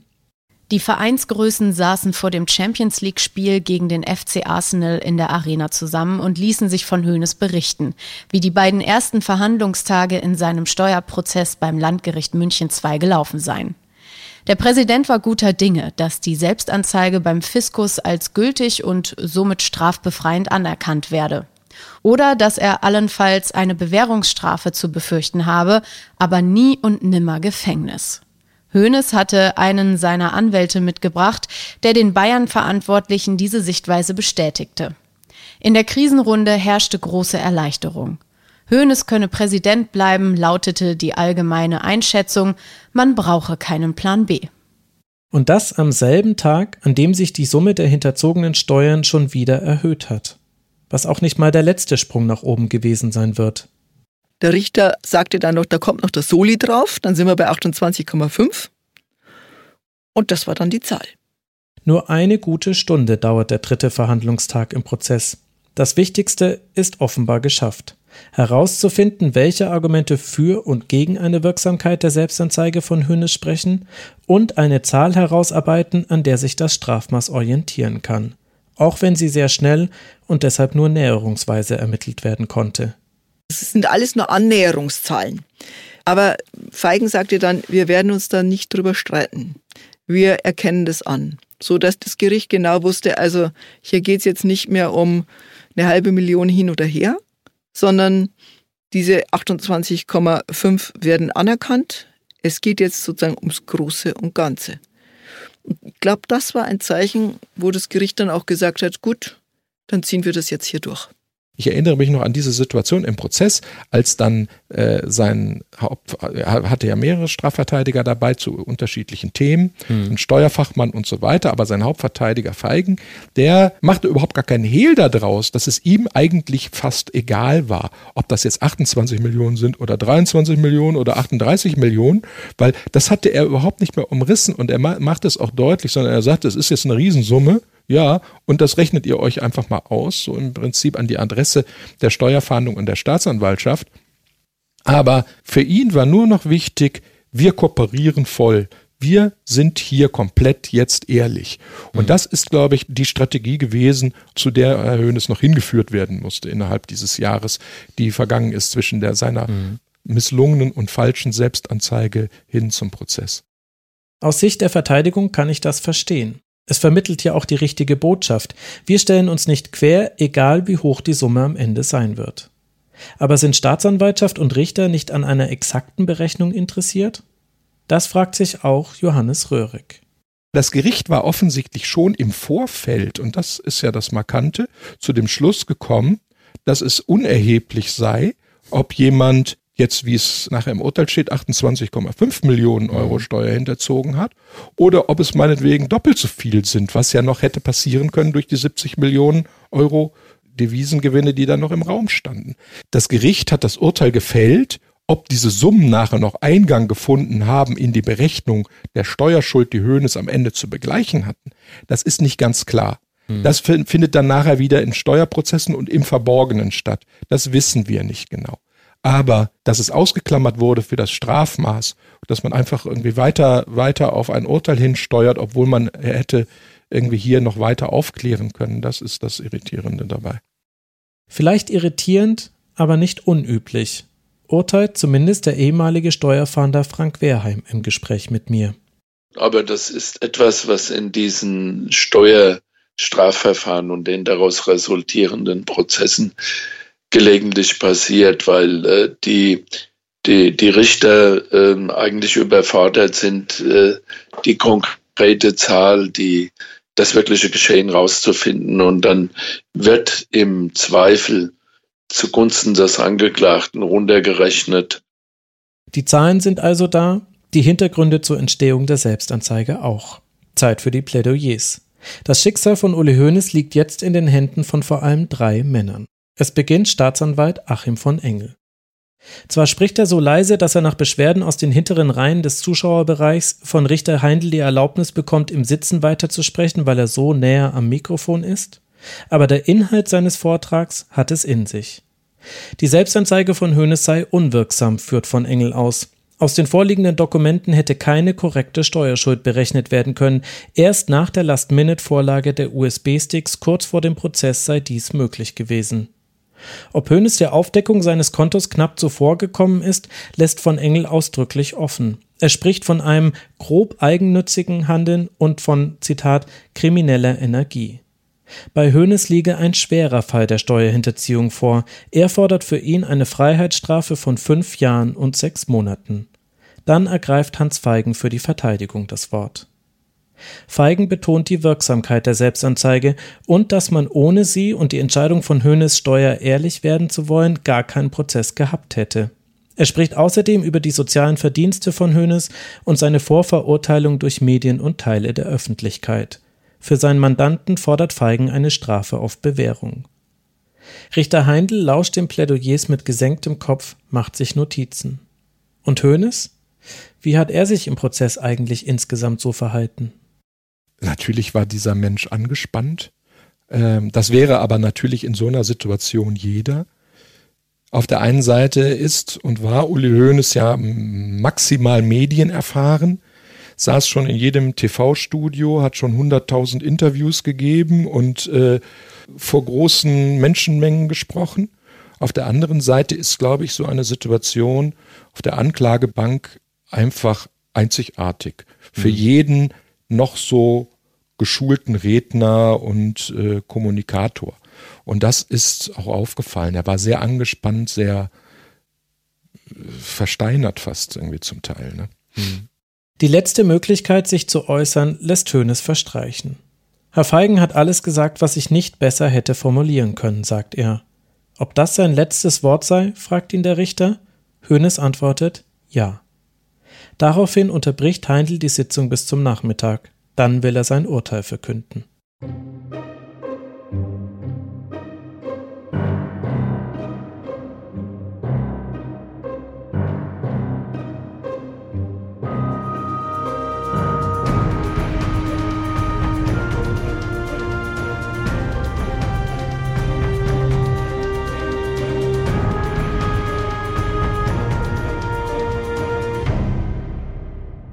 Wenige Minuten nach 14 Uhr ist es dann soweit. Während im Gerichtssaal Rupert Heindl sein Urteil verkündet, tritt Gerichtssprecherin Andrea Titz vor das Meer der Mikrofone der wartenden TV- und Radiosender. Das Gericht hat den Angeklagten wegen Steuerhinterziehung in sieben tatmehrheitlichen Fällen zu einer Gesamtfreiheitsstrafe von drei Jahren, sechs Monaten verurteilt. Das ist jetzt Spekulation, aber ich bin mir nach diesem Jahr, in dem ich ihn ganz gut kannte, doch sicher, dass er mehr oder weniger bis paar Sekunden vor dem Urteil sich nicht hat vorstellen können, dass er, Uli Hoeneß, für drei Jahre ins Gefängnis geht. Das muss so ein Schock für den gewesen sein, zu merken, okay, das Gesetz kann auf mich angewendet werden. Ja. Und dann praktisch das alles so runterzufahren und zu sagen, okay, so ist es jetzt. Äh, selbst ich, Uli Hoeneß, bin jetzt wegen Steuerhinterziehung zu drei Jahren Gefängnis äh, oder so äh, verurteilt sein ganzer Ruf ist dahin, ja auch diese ganze Zufriedenheit, die er für sich selber aufgebaut hat. Also ich werde nie vergessen, die Interviews, die er zu seinem 60. Geburtstag gegeben hat. Da saß so ein unglaublich zufriedener Mensch, dem, dem so dieses Thema Fußball jetzt gar nicht mehr so wichtig war, ja, der sich zwar gewünscht hat, ja, wäre schön, wenn wir jetzt nochmal die Champions League gewinnen, aber der erkannt hat, es gibt doch viel wichtigere Sachen, viel größere als Fußball, soziales Engagement, äh, Nächstenliebe oder für mich selber. Ich habe mit ein paar Leuten Krach gehabt, mit denen möchte ich mich noch versöhnen. Und es ist irgendwie, der hat so dieses Bild abgegeben von so einem Menschen, der jetzt erkannt hat, worum es geht und den, den nichts mehr umhauen kann. Und dann macht er sich das mit so einer Geschichte selbst kaputt. Und das hat mir einfach unglaublich leid getan. Das waren Andreas Bernhard und Günter Klein mit ihrer Einschätzung zum Urteil und seiner Auswirkung auf Uli Hoeneß. Der blickt während der Urteilsverkündung meist auf den Boden und steht regungslos im Saal. Von draußen sind die Protestrufe von Hoeneß-Fans zu hören, die vor dem Gericht warten und vom Ausgang des Urteils erfahren haben. Direkt nach dem Ende des Prozesses verlässt Hoeneß den Saal, gefolgt von seiner Frau. Vor dem Justizpalast haben sich rund 500 Zuschauerinnen und Zuschauer eingefunden. Auf der Straße parken Übertragungswagen von Fernsehsendern. Mit Trillerpfeifen und Applaus verschaffen sich die Menschen vor dem Gebäude Gehör. Ein Fan hat eine Kuhglocke mitgebracht. Free Uli steht auf einem Transparent, auf dem Uli Hoeneß wie Free Willy im gleichnamigen Film in die Freiheit des offenen Meeres springt. Nur dass dieses Meer anstelle von Wasser mit Geldscheinen gefüllt ist. Wenn ihr mich fragt, zeigt das alles ganz gut, wie seltsam dieser Prozess war. Ich glaube aber, dass die Reaktion der Hoeneß-Fans vor dem Gerichtsgebäude symbolisch für den Umgang mit dem Urteil stehen können. Auch wenn sich einige der Fans in Interviews mit den vielen Fernsehsendern durchaus fachkundig zeigen, protestieren sie gegen ein Urteil, dessen Begründung sie noch gar nicht kennen können. Viele sind einfach nur geschockt, dass Hoeneß ins Gefängnis muss. Bei denjenigen, die näher am Geschehen sind, ist die Reaktion auf das Urteil anders. Ja, ich glaube schon, dass es ein mildes Urteil war, Wobei ich fand, dass das Urteil nicht falsch war, sondern ich finde, äh, dass das Urteil völlig in Ordnung geht. Mich hat eigentlich das Strafmaß nie so sehr interessiert wie die Aufklärung der Sache. Mich bekümmert mhm. eher, der kriminalistische Aspekt beziehungsweise die Pannen, die damit passiert sind oder die Fragen, die da noch offen bleiben, als ob jetzt äh, Herr Hoeneß ein Jahr länger oder ein Jahr weniger lang in Haft hätte sitzen sollen. Also das war für mich persönlich kein Antrieb und das ist auch irgendwie für mich persönlich nicht besonders relevant. Ja, das war ein mildes Urteil. Das war ein Urteil, das man sich auch ganz anders hätte vorstellen können. Die Staatsanwaltschaft hat fünf Jahre und sechs Monate gefordert. Und normalerweise ist es so, dass ein Gericht dann schon darunter bleibt, aber auch nicht so eklatant. Also wenn da vier Jahre und sechs Monate rausgekommen wären, wäre das vollkommen normal gewesen. Wie gut Hoeneß davon gekommen ist, das wird erst einige Monate später klar, als das Gericht die Urteilsbegründung veröffentlicht. Über 90 Millionen Euro an Erträgen hat Richter Heindl als nicht steuerpflichtig ausgeklammert und ist dennoch für die Steuerhinterziehung in den einzelnen Jahren zu Einzelhaftstrafen gekommen, die simpel addiert zu einer Gefängnisstrafe von über neun Jahren geführt hätten. Klar, so einfach funktioniert eine Strafbemessung nicht, aber auch mit dem Ergebnis der drei Jahre und sechs Monate Freiheitsstrafe ist das Gericht deutlich unter den von der Staatsanwaltschaft geforderten fünf Jahren und sechs Monaten geblieben. Was die Frage aufwirft, warum ist die Staatsanwaltschaft nicht in Revision gegangen? Gab es da einen Deal mit den anderen Parteien, auch wenn das im Urteil kategorisch ausgeschlossen wird? Es gab sicher keinen offiziellen Deal den man festhalten muss in, in einem Urteil, im Protokoll, das gab es sicher nicht. Aber dass es die Möglichkeiten gibt, zu sagen, wir möchten das beschleunigt haben. Wir möchten an vier Tagen nacheinander den Prozess möglichst schnell abgeräumt haben. Dass es da ähm, darum geht zu sagen, wir bündeln jetzt alle Kräfte und machen reinsten Tisch und wir werden keine Zahlen anzweifeln und dafür aber zumindest bei der Terminierung ein Entgegenkommen, das muss man nirgendwo aufschreiben.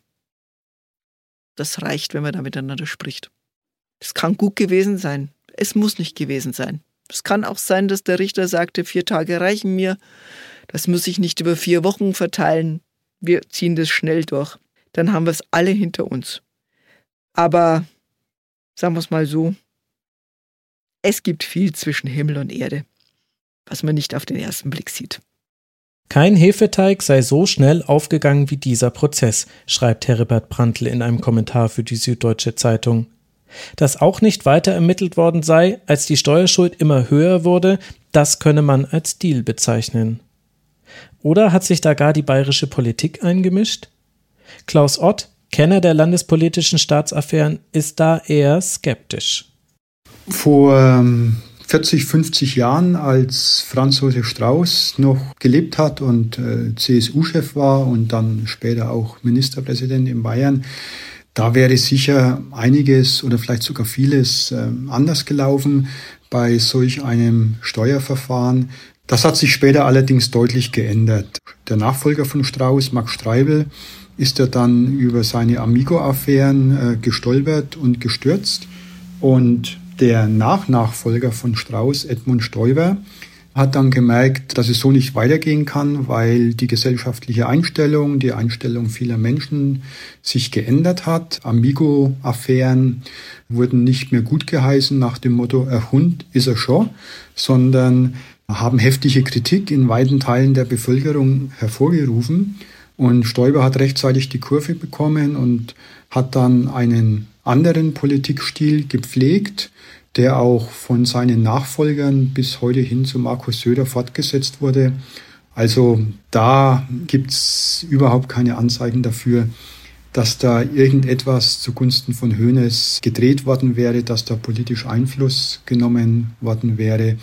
Das ist meines Erachtens bei der Justiz und bei den Finanzbehörden ganz äh, sauber abgewickelt worden und sowohl Markus Söder wie auch Ministerpräsident Seehofer haben sich da nach all dem, was ich mitbekommen habe, wohlweislich herausgehalten. Also vermutlich keine Einmischung von Höhnes wohlgesonnenen Politikern. Trotzdem ein für ihn sehr günstiger Verlauf des Prozesses. Aber warum dann keine Revision? Ich habe mich ja mit der Staatsanwaltschaft dann nochmal zusammengesetzt und habe sie genau diese Frage gestellt. Und die sagten, naja, aus rein kosmetischen Gründen machen wir das nicht. Uns war wichtig, dass es keine Bewährung mehr ist, dass er in Haft muss. Auch, dass da ein Zeichen gesetzt wird. Und in Haft musste Uli Hoeneß. Das war eine Überlegung, die man nachvollziehen konnte. Ich glaube, in dem Moment, wo es zwei Jahre mit Bewährung gewesen wäre, wäre die Staatsanwaltschaft auf jeden Fall äh, in die Revision gegangen. Und Hoeneß? Dessen Verteidiger Hans Feigen kündigt nach dem Prozess zwar an, in Revision gehen zu wollen, aber auch dazu kommt es nicht. Wie der Spiegel recherchiert haben will, verkündet Hoeneß noch im Auto auf der Fahrt weg vom Gerichtsgebäude auf eine Revision verzichten zu wollen. Womit er unbewusst oder bewusst auch Druck vom FC Bayern nimmt. Denn dort soll vor allem einer richtig geschockt vom Urteil gewesen sein, wie der Spiegel in seiner Titelgeschichte vom 17. März 2014 schreibt. Karl-Heinz Rummenigge, der Vorstandsvorsitzende der Bayern München AG, hatte vergangene Woche viel zu telefonieren. Mit Anwälten und Aufsichtsräten. Und am Donnerstag war seine brüllende Stimme einmal so laut in einem Telefon zu hören, dass selbst Umstehende alles Gesagte gut verstanden. Wir stecken in der Scheiße, rief Rummenigge. Das ist alles ganz große Scheiße. Was machen wir denn jetzt? Was sie machen, ist einen Tag später eine Pressemitteilung von Uli Hoeneß zu veröffentlichen. Darin gibt er bekannt, mit sofortiger Wirkung seine Ämter als Präsident des EV und Aufsichtsratsvorsitzender der AG niederzulegen, um, Zitat, Schaden vom Verein abzuwenden. Damit spielt er sicher auch auf die Titelseiten zu seiner Verurteilung an. Der Runde muss ins Eckige, hatte die Berliner Zeitung als Schlagzeile für seine Verurteilung gewählt. Richter macht ihn rein, der Berliner Kurier garniert mit einer Fotomontage von Hoeneß im gestreiften Gefängnisoutfit hinter Gittern.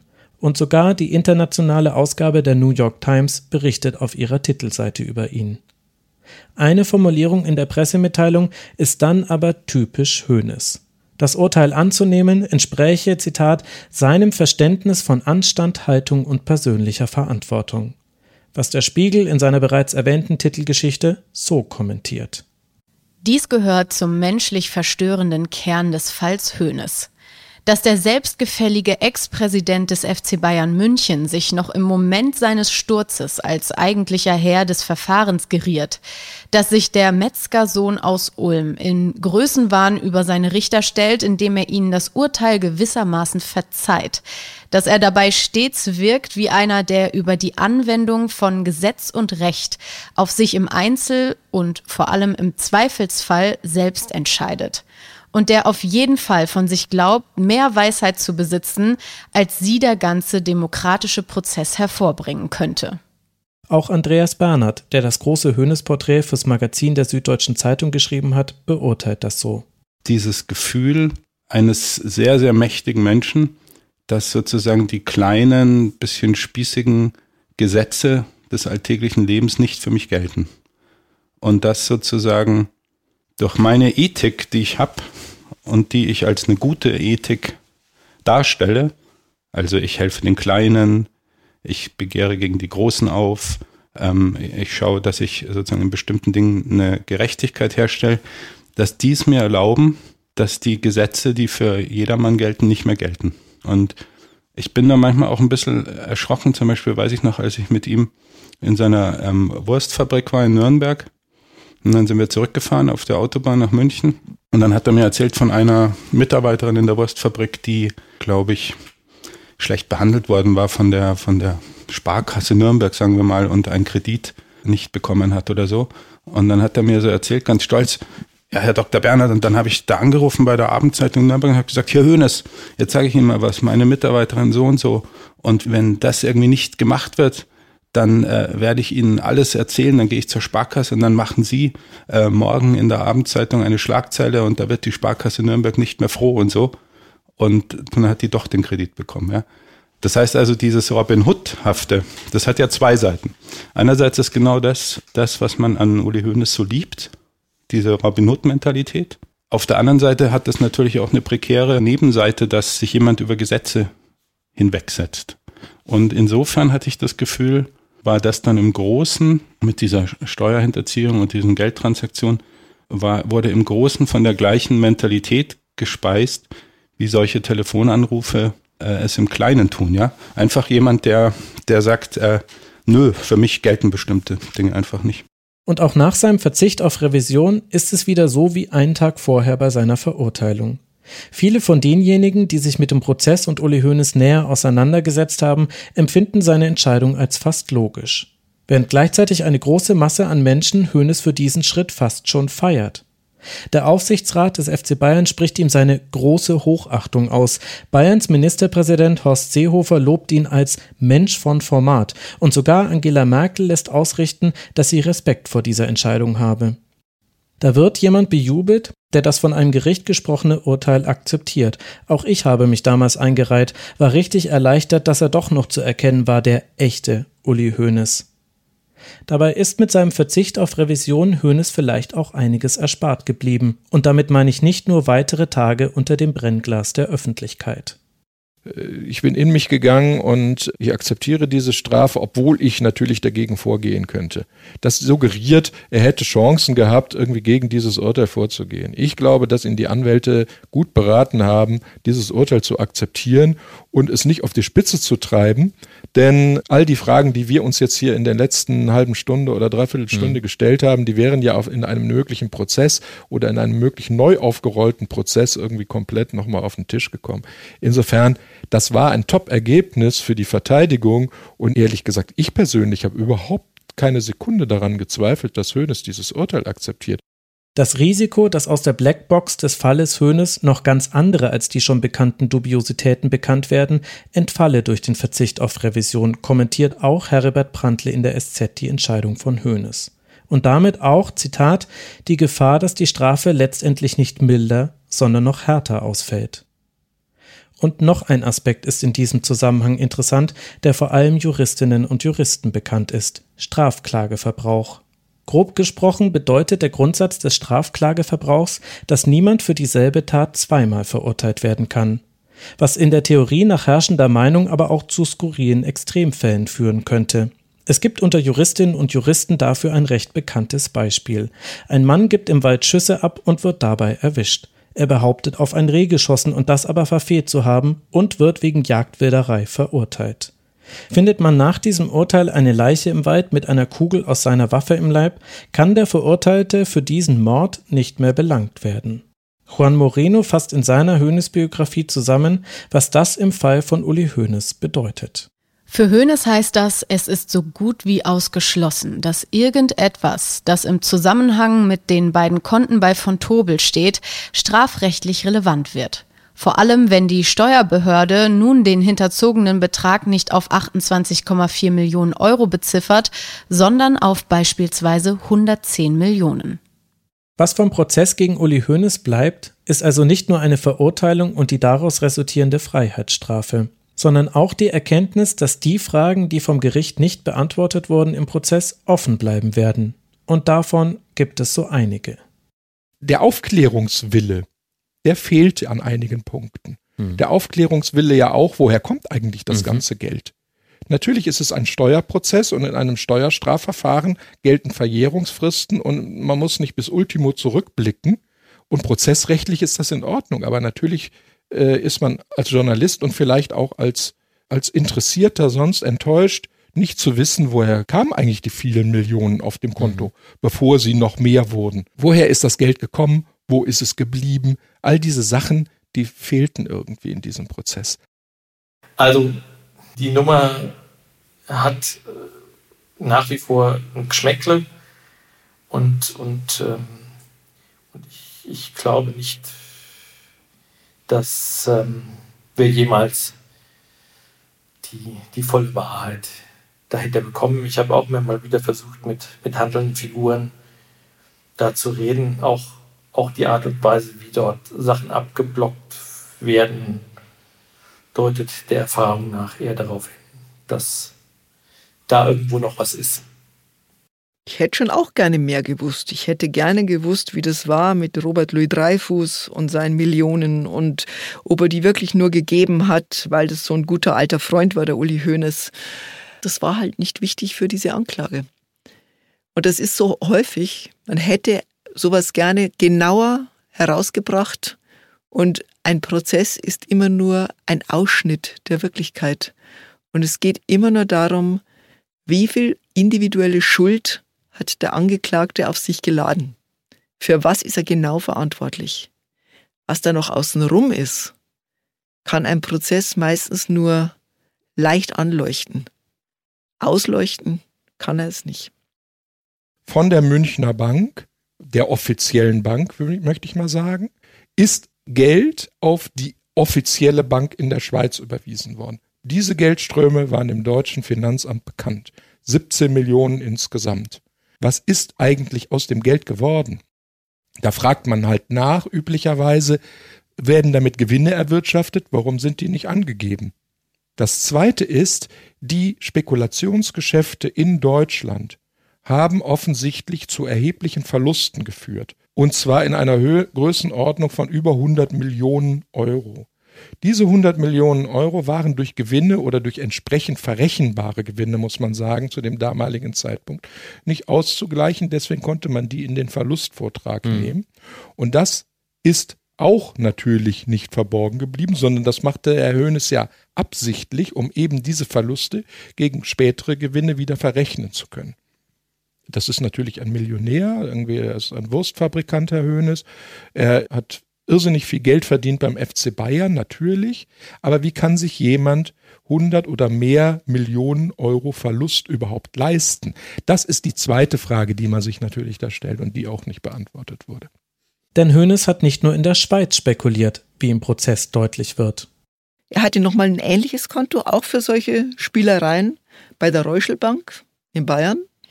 Das hat er übrigens ordnungsgemäß versteuert. Deswegen ging die Staatsanwaltschaft davon aus, dass er genau wusste, was er tat.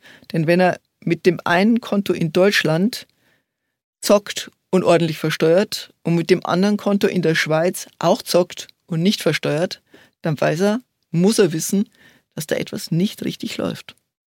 Aber ist das nicht irgendwie seltsam, dass jemand Spekulationen auf zwei Konten betreibt, die einen gegenüber dem Finanzamt deklariert und die anderen nicht? Das ist der Nährboden für Gerüchte zum Steuerfall Hönes, die sich bis heute halten. War dieses Konto bei Frontobel tatsächlich ein Konto, was Uli Hoeneß für sich geführt hat, für sich privat, ein reines Zockerkonto? Oder war es ein von Louis Dreyfus angeschobenes, vorfinanzierte Möglichkeit einer schwarzen Kasse des FC Bayern München, mit der man Spielern Handgeld zahlen konnte. Es gab damals, und das ist unbestritten, viele Spieler gerade aus dem südamerikanischen Raum, die Handgeld haben wollten, die Schwarzgeld haben wollten. So, dass der FC Bayern der einzige Verein wäre, der solche Leute bekommen hätte und dieses Geld nicht bezahlt hat oder Schwarzgeld nicht bezahlt hat, darüber kann man trefflich streiten. Die Bayern bestreiten das. Wenn man mich nur nach meinem Gefühl fragen würde, wie gesagt, dafür gibt es keine Evidenz, der, der Uli Hoeneß hat nicht für private Sünden gesessen, sondern er hat für den FC Bayern gesessen. Aber das ist meine ganz persönliche Meinung und die ist nicht justiziabel, also die ist nicht, habe ich keinen Beleg für, das ist einfach nur ein Gefühl. Und ich glaube, ein Gefühl, das viele teilen. Eine Woche nach dem Prozess habe ich nochmal mit der Staatsanwaltschaft gesprochen. Sie hatte das Bedürfnis, sich nochmal zu erklären weil überall diese Spekulationen auftauchten, dass es doch um FC Bayern Konto ging, um Schwarzgeldkonto, damit man Transfers schnell finanzieren kann. Und die Staatsanwaltschaft sagte dann zu mir, nö, sie hätten die Herkunft dieser Gelder restlos aufgeklärt. Das Konto bestand seit den 70er Jahren. Uli Hoeneß hätte dort seit den ja, Nullerjahren auch spekuliert, seine Währungswetten gemacht. Es wären da manchmal bis zu 150 Millionen drauf gewesen. Ja, das stimmt. Und selbst mit einem Einsatz von 30 Millionen kann man mit Hebelwirkung so etwas erreichen. Also für die Staatsanwaltschaft war das alles sehr klar, sehr eindeutig. Und auf meine Frage, ja, gab es da Mitwisser? Wurde von diesem Konto etwas abgehoben? Gab es da größere Transfersummen, vielleicht Richtung FC Bayern oder auch zu anderen Fußballclubs, von denen man Spieler gekauft hat? Hieß es, nein, gab es nicht. Es gab manchmal so eine kleine Abhebung von 10.000 Euro, aber das ist jetzt keine Summe, mit der man im Reigen der Fußballtransfers irgendwie groß Eindruck machen könnte. Der FC Bayern und das geheime Konto von Hoeneß, das sind zwei komplett getrennte Bereiche. So sagen es sowohl Hoeneß als auch der Verein und zwar sehr vehement. Gerne garniert mit einer Argumentation, wie sie auch der ehemalige Pressesprecher Markus Hörwig im Gespräch mit mir ausführt. Es gab keinen einzigen Investigativjournalisten in Deutschland, der nicht gesagt hat, wenn bei Hönes Feuer oder Rauch ist, dann muss bei Bayern auch sein. Ja, das wäre natürlich der Mega-GAU in ganz Deutschland gewesen. Den Hönes haben wir jetzt am Haken. Jetzt werden wir den FC Bayern auch noch dran kriegen, ja, was Besseres hat es nicht gegeben. Es gab keinen Investigativjournalisten, egal von welcher Zeitung, von welchem Verlag, der nicht recherchiert hat. Da muss der FC Bayern doch auch irgendwann drin sein. Keiner hat was gefunden, weil es auch nichts zu finden gab. Was sagt einer von denen dazu, die da angesprochen sind? Jörg Schmidt, inzwischen im Investigativteam der Süddeutschen Zeitung, reagiert so. Oh mein Gott, wenn wir so toll wären, wie er uns, äh, das ist ja eine große Ehre, dass er uns äh, das alles zuschreibt. Ähm, wir wissen, wie gesagt, bis heute nicht, wer Kohls äh, Spender waren und äh, wir verzweifeln eigentlich an vielen großen Affären, die diese Republik in den letzten, keine Ahnung, 50 Jahren gehabt hat oder auch an, an großen Affären, die selber, wo ich selber dran beteiligt war an der Aufklärung und, und man nie sozusagen alles rausbekommen hat. Ganz ehrlich, ich bin ein bisschen frustriert. Ich habe so viel Zeit in die Recherche zum Steuerfall Höhnes gesteckt und am Ende bleiben so viele Fragen offen. Wie soll ich denn jetzt mit diesem Prozess umgehen? Sehen Sie es einfach als das, was es ist. Es ist ein Mysterium. Und es bleibt ein Mysterium und es umgibt den FC Bayern genauso wie der Heiligenschein des Triples. Und vielleicht braucht es das auch einfach. Also ich glaube nicht, dass wir all diesen Fragen letztlich dass wir die aufklären können. Ich glaube, die Geheimnisse wird Uli Hoeneß irgendwann mit ins Grab nehmen. Vielleicht wissen da noch zwei oder drei andere von. Die haben auch alle kein Interesse daran zu reden. Manchmal muss man Sachen auch einfach so in einer gewissen Mysterietät lassen, wie sie sind, wenn man sie nicht aufklären kann. Und wie gesagt, ich persönlich und ich weiß, haben sich viele Kollegen die Zähne dran ausgebissen wir kommen da einfach nicht weiter. Und vielleicht war da aber auch nichts. Vielleicht muss man auch das irgendwann anerkennen und sagen, äh, da war nichts.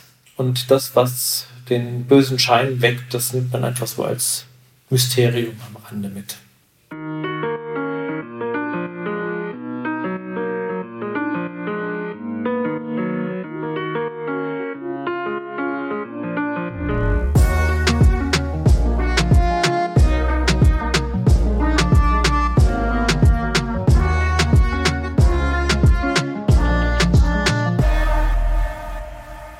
Wie reagieren die Fans auf den Prozess und seinen Ausgang?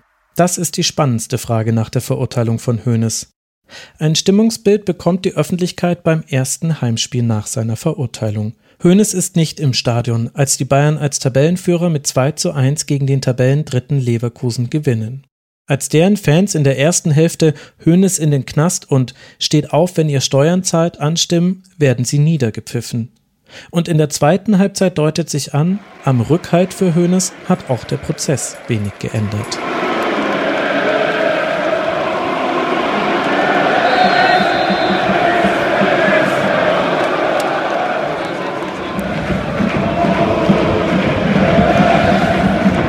Wobei auch klar zu hören ist, die Ultras haben nicht mitgemacht. Denn dann wäre der Gesang viel besser koordiniert gewesen.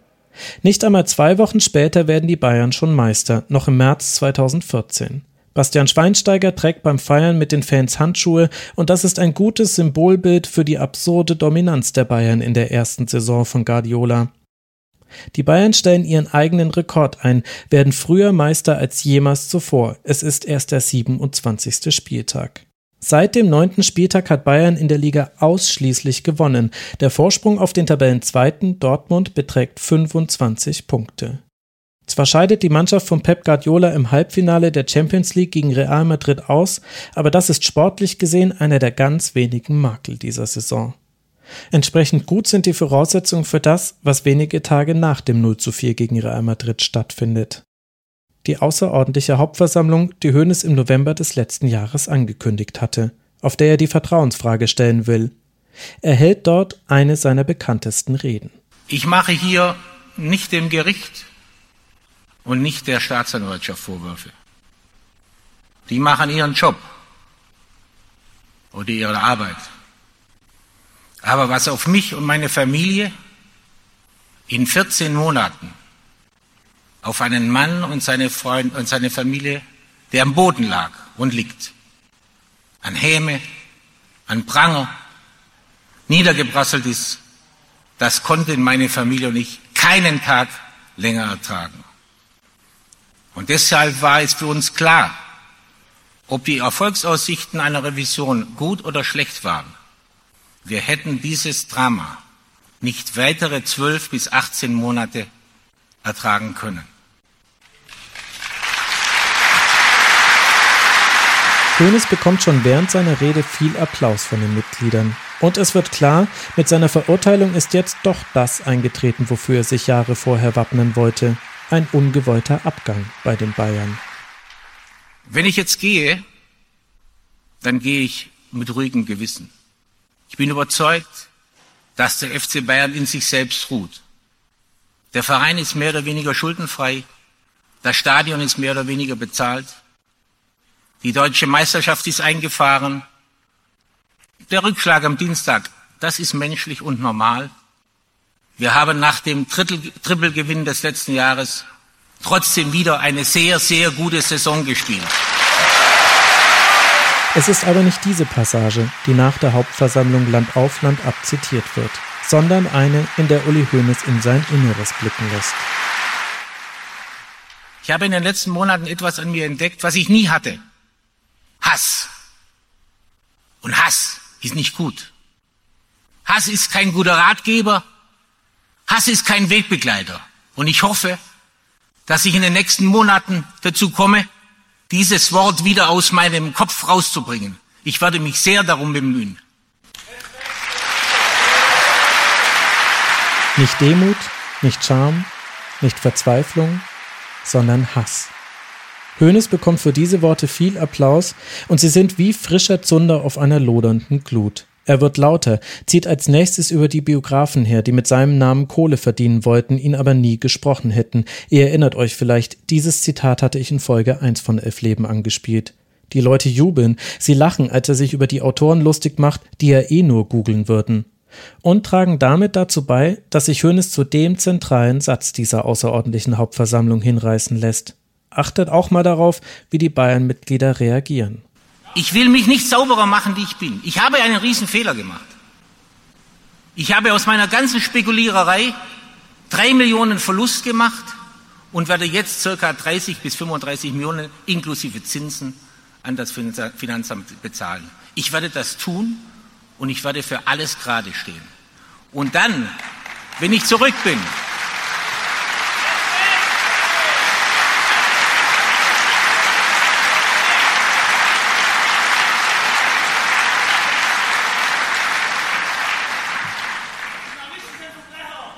Und dann, wenn ich zurück bin, werde ich mich nicht zur Ruhe setzen. Das war's noch nicht.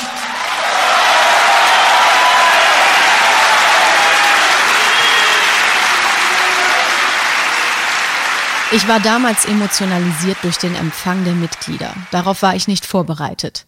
Ich habe vorher gedacht, vielleicht pfeifen oder buhen ein paar. Dann komme ich da rein und die Leute feiern mich minutenlang. Ich war fix und alle. Diese ganze Empfindung habe ich in diesem Satz zum Ausdruck gebracht und gar nicht so sehr ans Präsidentenamt gedacht. Ich wollte damit ausdrücken, mein Leben ist nicht zu Ende. Es gibt auch eins danach. So erklärt Hoeneß zwei Jahre später der Abendzeitung, wie es zu diesem Ausspruch bei der Hauptversammlung gekommen ist. Und auch wenn es einzelne Zwischenrufe gibt, vielleicht habt ihr auch den Verbrecherruf aus dem Publikum gehört, die überwiegende Mehrheit im Saal feiert Hoeneß wie einen Helden. Ein Mann, der zwar betont, dass seine Spekulation unter dem Strich ein Minusgeschäft für ihn gewesen sei, für das er jetzt auch noch Strafe zahlen müsse, der aber verschweigt, wie hoch die Gewinne waren, aus denen sich diese Strafzahlung errechnet. Ein Rückschluss lässt nur die von ihm beglichene Strafe zu. Er spricht auf der Hauptversammlung von 30 bis 35 Millionen Euro. Jahre später sind es gegenüber Gästen bei einer Veranstaltung in Liechtenstein laut der Schweizer Zeitung Blick schon, Zitat, über 40 Millionen. Den Großteil dieser Summe soll er nach Recherchen der SZ noch vor seinem Haftantritt beglichen haben. Auch heute, viele Jahre nach der außerordentlichen Hauptversammlung, finde ich den Jubel für Hoeneß krass. Auch wenn Gregor Weinreich, lange Zeit Vorsitzender der Fanclub-Dachorganisation Club Nummer 12, mir gegenüber versucht, diese Reaktion einzuordnen. Ja, ich glaube, man, man muss mal sehen, dass die Mitglieder, die zur Jahreshauptversammlung kommen, auch nicht komplett repräsentativ sind für für die ganz große Fangemeinde. Ich glaube gerade so, dass die Mitte, sage ich mal, die, die fehlt gerade bei so einer Jahreshauptversammlung, oder sagen wir mal, ist eher unterrepräsentiert. Also so eine Jahreshauptversammlung kommen überrepräsentiert die kleine kritische Masse, ja, die dann auch ab und zu recht laut ist oder störrisch, aber auch der Teil der Fans, die, die sowas als, äh, ja, Krönungsmesse oder Verehrungszeremonie oder so betrachtet. Deswegen weiß ich jetzt auch nicht, ob diese, diese äh, sehr positive Reaktion auf dieser Jahreshauptversammlung, äh, ob, ob man daraus jetzt auf, auf das komplette äh, Lager der, ich weiß nicht wie viele Millionen Bayern-Fans rückschließen kann. Hoeneß bekommt aber nicht nur von den eigenen Mitgliedern Applaus. Gut eine Woche später wendet sich auch Bayerns Ministerpräsident Horst Seehofer auf der Meisterfeier der Bayern direkt an ihn. Man habe ihm die einzigartige Erfolgsgeschichte des FC Bayern zu verdanken, und zwar, Zitat, in allen Bereichen, in der Menschlichkeit, im sportlichen Leistungsvermögen, in der finanziellen Solidität. Und das, so der CSU-Politiker, werde für immer bleiben. Danke, Uli Hoeneß, für diese großartige Leistung. Das ist die eine Seite der Reaktionen auf die Verurteilung von Hoeneß. Es gibt aber auch noch eine andere Seite. Denn wie schon nach dem Bekanntwerden der Selbstanzeige finden auch nach dem Prozess Ereignisse statt, die nur auf die Größe des Namens Uli Hoeneß zurückgeführt werden können. So lädt die JVA Landsberg, in der Hoeneß seine Strafe später absetzt, wenige Tage nach dem Prozess über 150 Journalistinnen und Journalisten zu einer Art Tag der offenen Zelle ein. Fragen zu Einzelpersonen werde man zwar nicht beantworten, aber alle wissen, wer gemeint ist, wenn zum Beispiel ein Reporter fragt, ob auch ein Weltmeister sich auf eine Warteliste schreiben lassen müsse, wenn er beim Fußballspielen mitmachen wolle. Die geladene Presse darf Einzelzellen betreten und abfilmen. Eine der zur Verfügung gestellten gehört offenbar einem glühenden BVB-Fan. So berichten Patrick Strasser und Günter Klein in ihrer Höhnes-Biografie von diesem bizarren Termin. Über drei Stunden hatte sich die Justizvollzugsanstalt Landsberg für die Medien des Landes an diesem Montag geöffnet. Von den 565 Insassen war nichts zu sehen. Sie hatte man offensichtlich in einem Trakt zusammengefasst. Während dieser Medientermin aber vor allem ein Ärgernis ist, hat ein anderes Ereignis eine besondere Qualität. Am Tag der Meisterfeier erhält Uli Hoeneß einen anonymen Brief, der mit Tipps für die Haft beginnt, aber schnell seinen Ton ändert. Wenn Hoeneß dem Absender nicht 215.000 Euro geben würde, werde seine, Zitat, Haftzeit kein Zuckerschlecken. Der Absender behauptet, er könne in jeder Haftanstalt dafür sorgen, dass es Hoeneß nicht gut gehe und auch die Familie von Hoeneß könne in Probleme geraten. Würde er aber zahlen, würde er fair behandelt. Hoeneß wendet sich an die Polizei, noch am selben Abend wird der Erpresser bei der geforderten Geldübergabe festgenommen. Er saß schon in diversen Gefängnissen, die Drohung habe einen Realitätsbezug gehabt, geben die Ermittler bekannt. Später dringt an die Öffentlichkeit, dass es auch nicht der einzige Erpressungsversuch war. Auch Florian Hoeneß erhält in diesem Mai einen Drohanruf, in dem Geld für eine erträglichere Haft gefordert wird. Auch wenn der festgenommene Erpresser abstreitet, auch damit zu tun zu haben, wird er anderthalb Jahre später zunächst zu drei Jahren und neun Monaten Haft verurteilt, übrigens von Rupert Heindl, dem Richter aus dem Hoeneß-Prozess. Anfang Juni 2014 ist es dann soweit. Hoeneß muss in die Justizvollzugsanstalt Landsberg. 14 Tage Zeit hat er, um seine Haft anzutreten. Er will schon nach elf Tagen mit ihr beginnen. Weil das ein Brückentag ist, bittet ihn die Gefängnisleitung aber, erst am Montag zu kommen. Eine Boulevardzeitung begleitet seine letzten Tage in Freiheit mit einem Live-Ticker. Einer ihrer Mitarbeiter schreibt darüber, dass er Hönes noch im Auto auf der Fahrt zum Gefängnis auf dem Handy erreicht hat. Hönes wechselt unterwegs das Fahrzeug und betritt über einen Seiteneingang die JVA. Er geht damit den Fotografen und Schaulustigen aus dem Weg, die am Haupteingang warten. Am 2. Juni 2014 schließt sich hinter Uli Hoeneß eine Tür, die er selbst nicht mehr öffnen kann. Zum ersten Mal seit seiner Zeit als 18-jähriger Fußballprofi bei den Bayern steht er damit nicht in der Öffentlichkeit. Dass seine Familie nach SZ-Recherchen auf sanften Druck der Staatskanzlei hin in diesen Wochen den Bayerischen Verdienstorden zurückgibt, den Hoeneß 2002 erhalten hat, wird zum Beispiel erst Monate später bekannt. Davon abgesehen ist für die breite Öffentlichkeit fast nichts von Hoeneß zu hören. Vor allem keine Aussagen von ihm selbst. Wie seltsam für alle Beteiligten. Vermutlich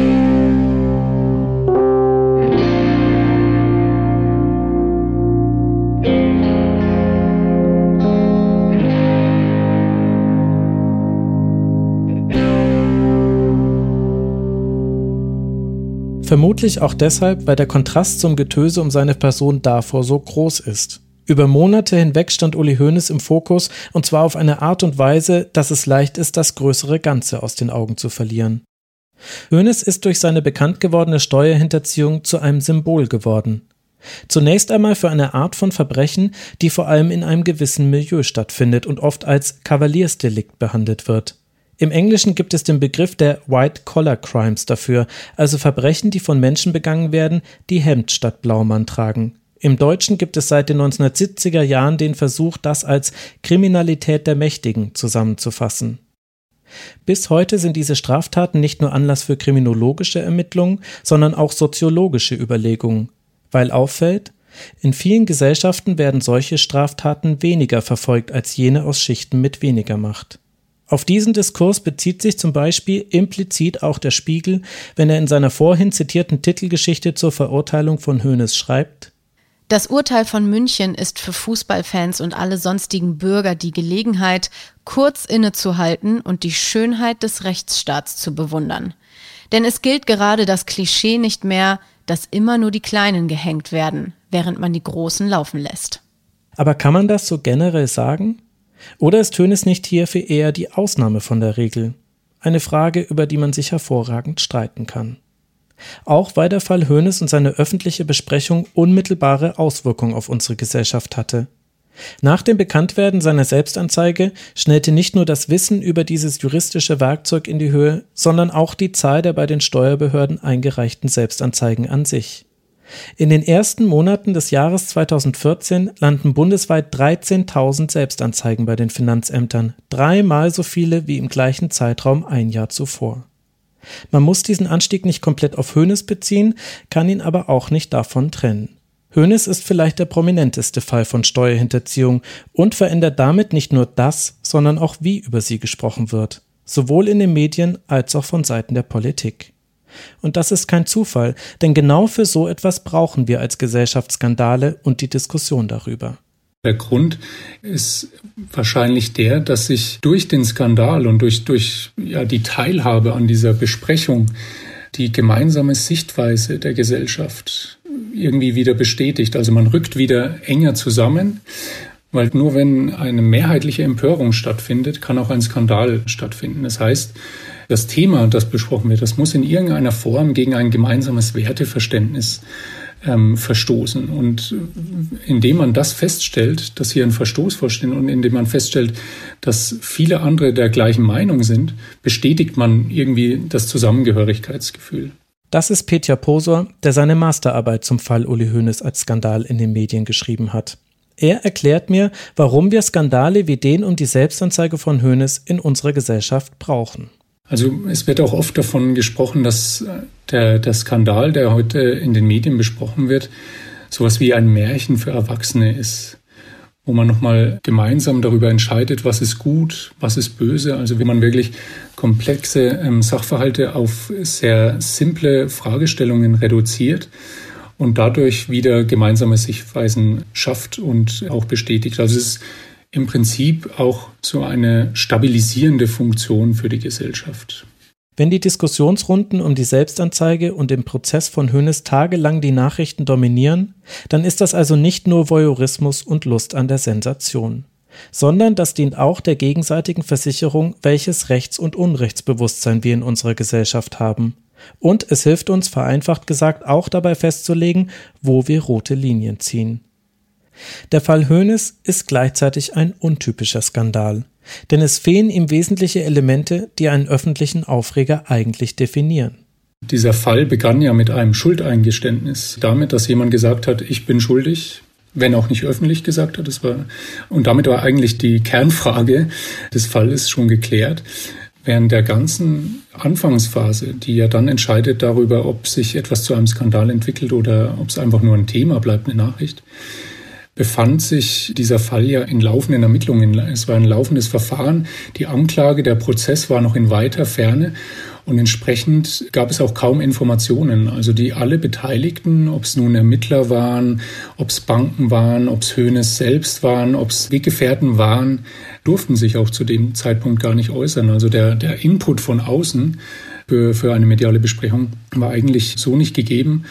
Und der dritte Punkt, der mir einfällt, ist die Tat an sich, die sich auch jeglicher ja, Visualisierung entzieht. Also Steuerhinterziehung, das kann man nicht fotografieren, das kann man nicht filmen. Das ist bei anderen Taten anders. Also es gab hier keinerlei Bildmaterial, das man verwenden konnte. Es gab keinen festen Zeitraum.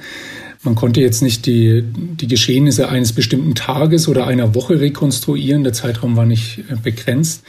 Also das waren alles Dinge, die eigentlich dagegen gesprochen haben, dass man so viel darüber sprechen kann. Warum dann trotzdem so viel darüber gesprochen wurde? Wenn ihr mich fragt, weil es um Uli Hoeneß ging. Den Menschen, zu dem fast jeder eine Meinung hat der sich selbst oft genug zum Verfechter von Moral und Werten aufgespielt hat und dabei selbst plötzlich nicht besser zu sein scheint als die, über die er sich damit erheben wollte. Er hat Wind gesät und Sturm geerntet. Was auch zu etwas geführt hat, das den Skandal um Hoeneß von anderen deutlich unterscheidet. Die radikale Personifizierung.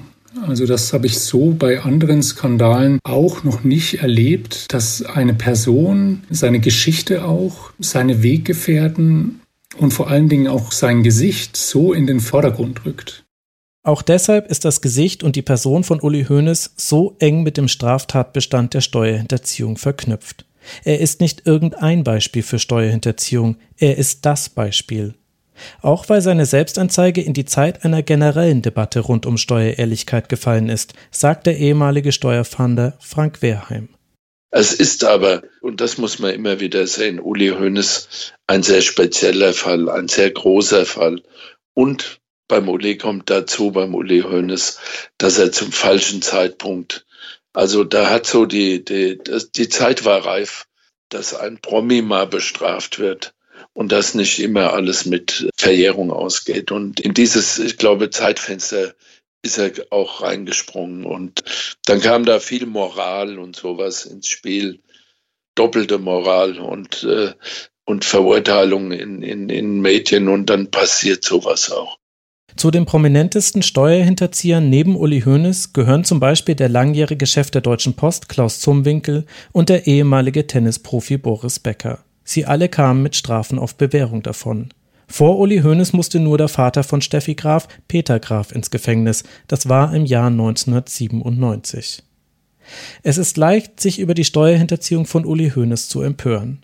Ich glaube aber, es gibt eine Trennlinie, die zwischen der Aufregung über seine Tat und der Aufregung über ihn als Person verläuft. Und vielleicht wollen wir uns selbst oft gar nicht zugestehen, wie sehr wir uns an ihm als Person aufhängen und nicht an dem, was er getan hat. Stellt euch nur mal vor, er hätte nicht 28,5 Millionen Euro an Steuern hinterzogen, sondern wäre für einen Steuerschaden von, sagen wir mal, bis zu 461 Millionen Euro verantwortlich. Oder gar für einen, der bis zu 10 Milliarden Euro schwer gewesen sein könnte. Wahrscheinlich würde in den Talkshow-Runden des Landes der Boden brennen vor Aufregung, oder?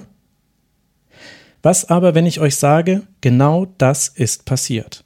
Aber eben nicht mit Beteiligung von Uli Hoeneß im Cum-Ex-Skandal, in dem ein Netzwerk aus Bankern, Aktienhändlern und Beratern den deutschen Staat um Summen betrogen hat, gegen die 28,5 Millionen Euro lächerlich klein sind.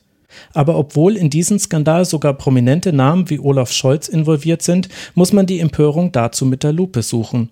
Wo sind die Reporterschlangen und Bankerfans mit Kuhglocken im Gepäck zu dieser viel größeren Steuertrickserei?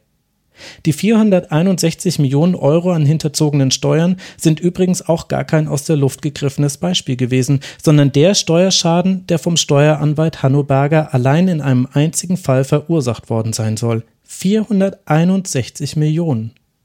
Berger wurde übrigens im Juli 2021 nach einer langen Flucht in der Schweiz festgenommen, aber so wie ich habt ihr das vermutlich auch nicht wirklich mitbekommen.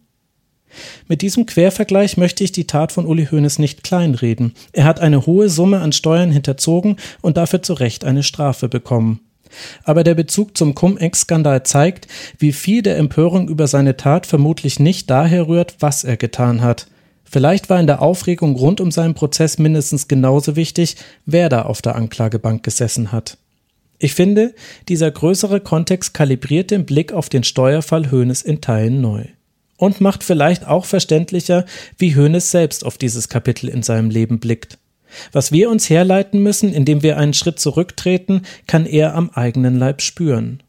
In der großen Ungerechtigkeit seiner Steuerhinterziehung steckt eine kleine Ungerechtigkeit, die Art und Weise, wie er in der Öffentlichkeit behandelt wurde für sie, einfach nur weil er Uli Hoeneß ist. Das ordnet dann auch ein, was mir der Mann, der alles ins Rollen gebracht hat, ganz am Ende unseres Gesprächs gesagt hat. Sternjournalist Johannes Röhrig. Aber glaubst du, dass er dir als Journalisten das übel genommen hat, dass du das Ganze losgetreten hast? Ja, das glaube ich schon. Ich glaube, das hat man im Prozess gemerkt und wenn es sich da jetzt nicht ver verändert haben sollte, das ist eng verknüpft mit der, mit seinem Gefühl, oder das ist ja auch nur meine Interpretation, aber es ist eng verknüpft mit diesem Glauben, er sei als einziger, hätte er dort irgendwie diesen schweren Weg durch die öffentliche Ächtung machen müssen, während andere sauber aus äh, der Steuerhinterziehung herausgekommen sind mit dem Bezahlen von einigen Millionen unter Ausschluss der Öffentlichkeit. Ich glaube, dass es öffentlich geworden ist, das ist etwas, ist, glaube ich, sein großer Schmerz und das, glaube ich, nimmt er auch dem Stern persönlich übel.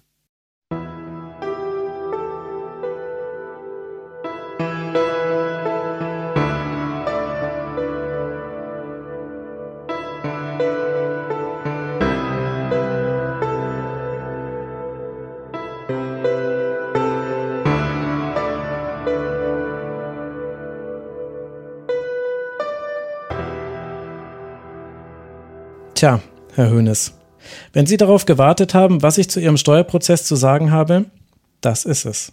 Auf viele Fragen gibt es eine Antwort, auf einige aber nicht. Nur Sie kennen die ganze Wahrheit.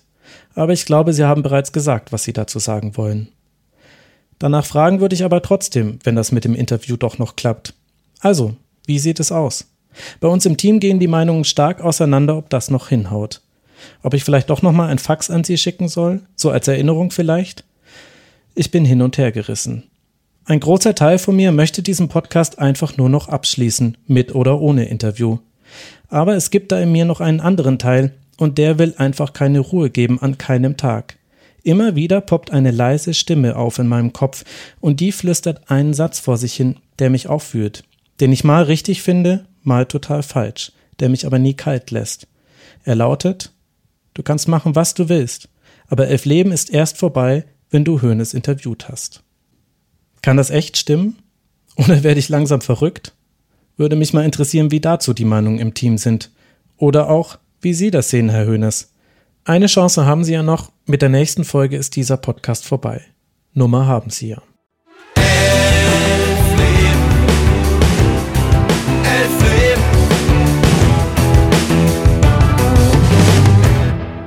Elf Leben ist ein Audio Now Original produziert von den Wakeword Studios in München. Es gibt ein paar Helden dieses Podcasts, die zwar nicht namentlich vorgestellt werden möchten, aber ich muss mich einfach mal bei ihnen öffentlich bedanken. Jede Folge von Elf Leben geht durch den Faktencheck. Erst intern bei uns im Team, dann schicken wir das Skript mit allen Belegen zum Gruner und Jahr Quality Board nach Hamburg und dort wird alles nochmal auf Herz und Nieren geprüft. Und egal wie genau wir vorher alles überprüft haben, kleinere Fehler oder unsaubere Formulierungen waren immer noch drin. Aber ihr habt die nie gehört, weil die Mitarbeiterinnen und Mitarbeiter bei Gruner und Jahr darauf geschaut haben. Sie haben wesentlich dazu beigetragen, dass Elf Leben zu dem geworden ist, das bei euch in den Podcatchern gelandet ist. Insgesamt 2633 Fußnoten mit Belegen zu Tatsachenbehauptungen haben sie bis hierhin überprüft. Vielen, vielen Dank. Außerdem nicht wegzudenken aus dem Team von Elf Leben Silvana Katzer, Jan Söhm von der Audio Alliance, Ruben Schulze-Fröhlich, Nora Hespers, Stefan Rommel, Sven Rühlicke und Carsten Weichelt. Sprecherin auch in dieser Folge war Inken Fried, unser Logo kommt von Manuel Kostrinski. Vielen Dank an die Gesprächspartnerinnen und Partner in dieser Folge. Das waren Johannes Röhrig, Annette Ramesberger, Jörg Schmidt, Gregor Weinreich, Klaus Ott, Petja Posor, Frank Wehrheim, Markus Hörwig, Andreas Bernhard, Willy Lemke, Christoph Daum und natürlich die Ulmer Runde mit Gerhard Wojcek, Roland Schmiedle sowie Kurt Stark. Außerdem möchte ich mich ganz herzlich beim Video- und Podcast-Team der Süddeutschen Zeitung, bei Jonathan Sachse vom Korrektiv sowie bei Dr. Helena Kohlmann bedanken. Alle Informationen sowie die bisher erschienenen Folgen von Elf Leben findet ihr auf elfleben.de. Über Feedback freuen wir uns. Das könnt ihr in den sozialen Netzwerken mit dem Hashtag Elfleben oder via Mail an elfleben.audionow.de loswerden. Danke, dass ihr die lange Wartezeit ausgehalten habt. Ich hoffe, ihr habt hören können, warum es dann doch ein bisschen gedauert hat. Für die Pause bis zur nächsten Folge von Elfleben habe ich einen Tipp für euch, der euch die Zeit verkürzt. Auf Audio Now ist Chasing Marschalek erschienen, ein Podcast über die Wirecard-Affäre, den ich euch wirklich empfehlen kann. Der ist toll erzählt und die Geschichte von Wirecard ist ja sowieso völlig irre. Und es sind auch einige aus dem Team von Elf Leben dran beteiligt. Wer genau, das müsst ihr dann schon selber rausfinden. Am Ende dieser Folge hört ihr auch einen kleinen Ausschnitt aus dem Podcast. Ich hoffe, ihr bleibt uns gewogen und freut euch auf die nächste Folge von Elf Leben. In der Sekunde, in der ihr das hier hört, arbeite ich schon mit Hochdruck an ihr. Und irgendwann kommt er dann wieder, ein Uli-Mittwoch. Bis dahin, passt bitte auf euch auf, bleibt gesund und wenn ihr vor meinem Haus für eine schnellere Veröffentlichung der nächsten Folge demonstrieren wollt, Kuhglocke bitte nicht vergessen. Macht's gut.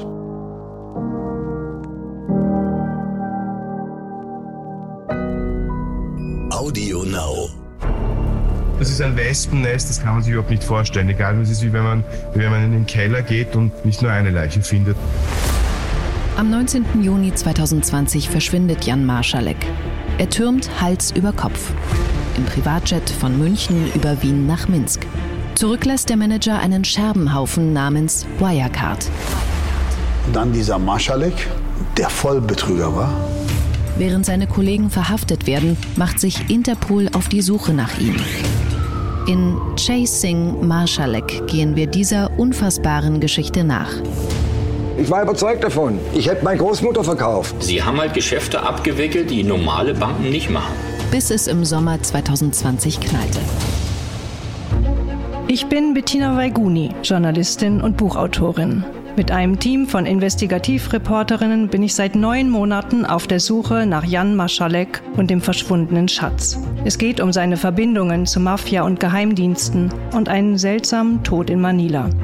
Ein undurchsichtiger Typ, ein Phantom. Ich hätte gedacht, vielleicht ist ein Waffenhändler. Ist er nur ein charmanter Hochstapler? Er hatte diese sexy, machtvolle Aura. Oder ein eiskalter Milliardenabzocker? Das ist unvorstellbar, was hier abgegangen ist. Das macht sprachlos. Das ist noch untertrieben. Das ist kriminell.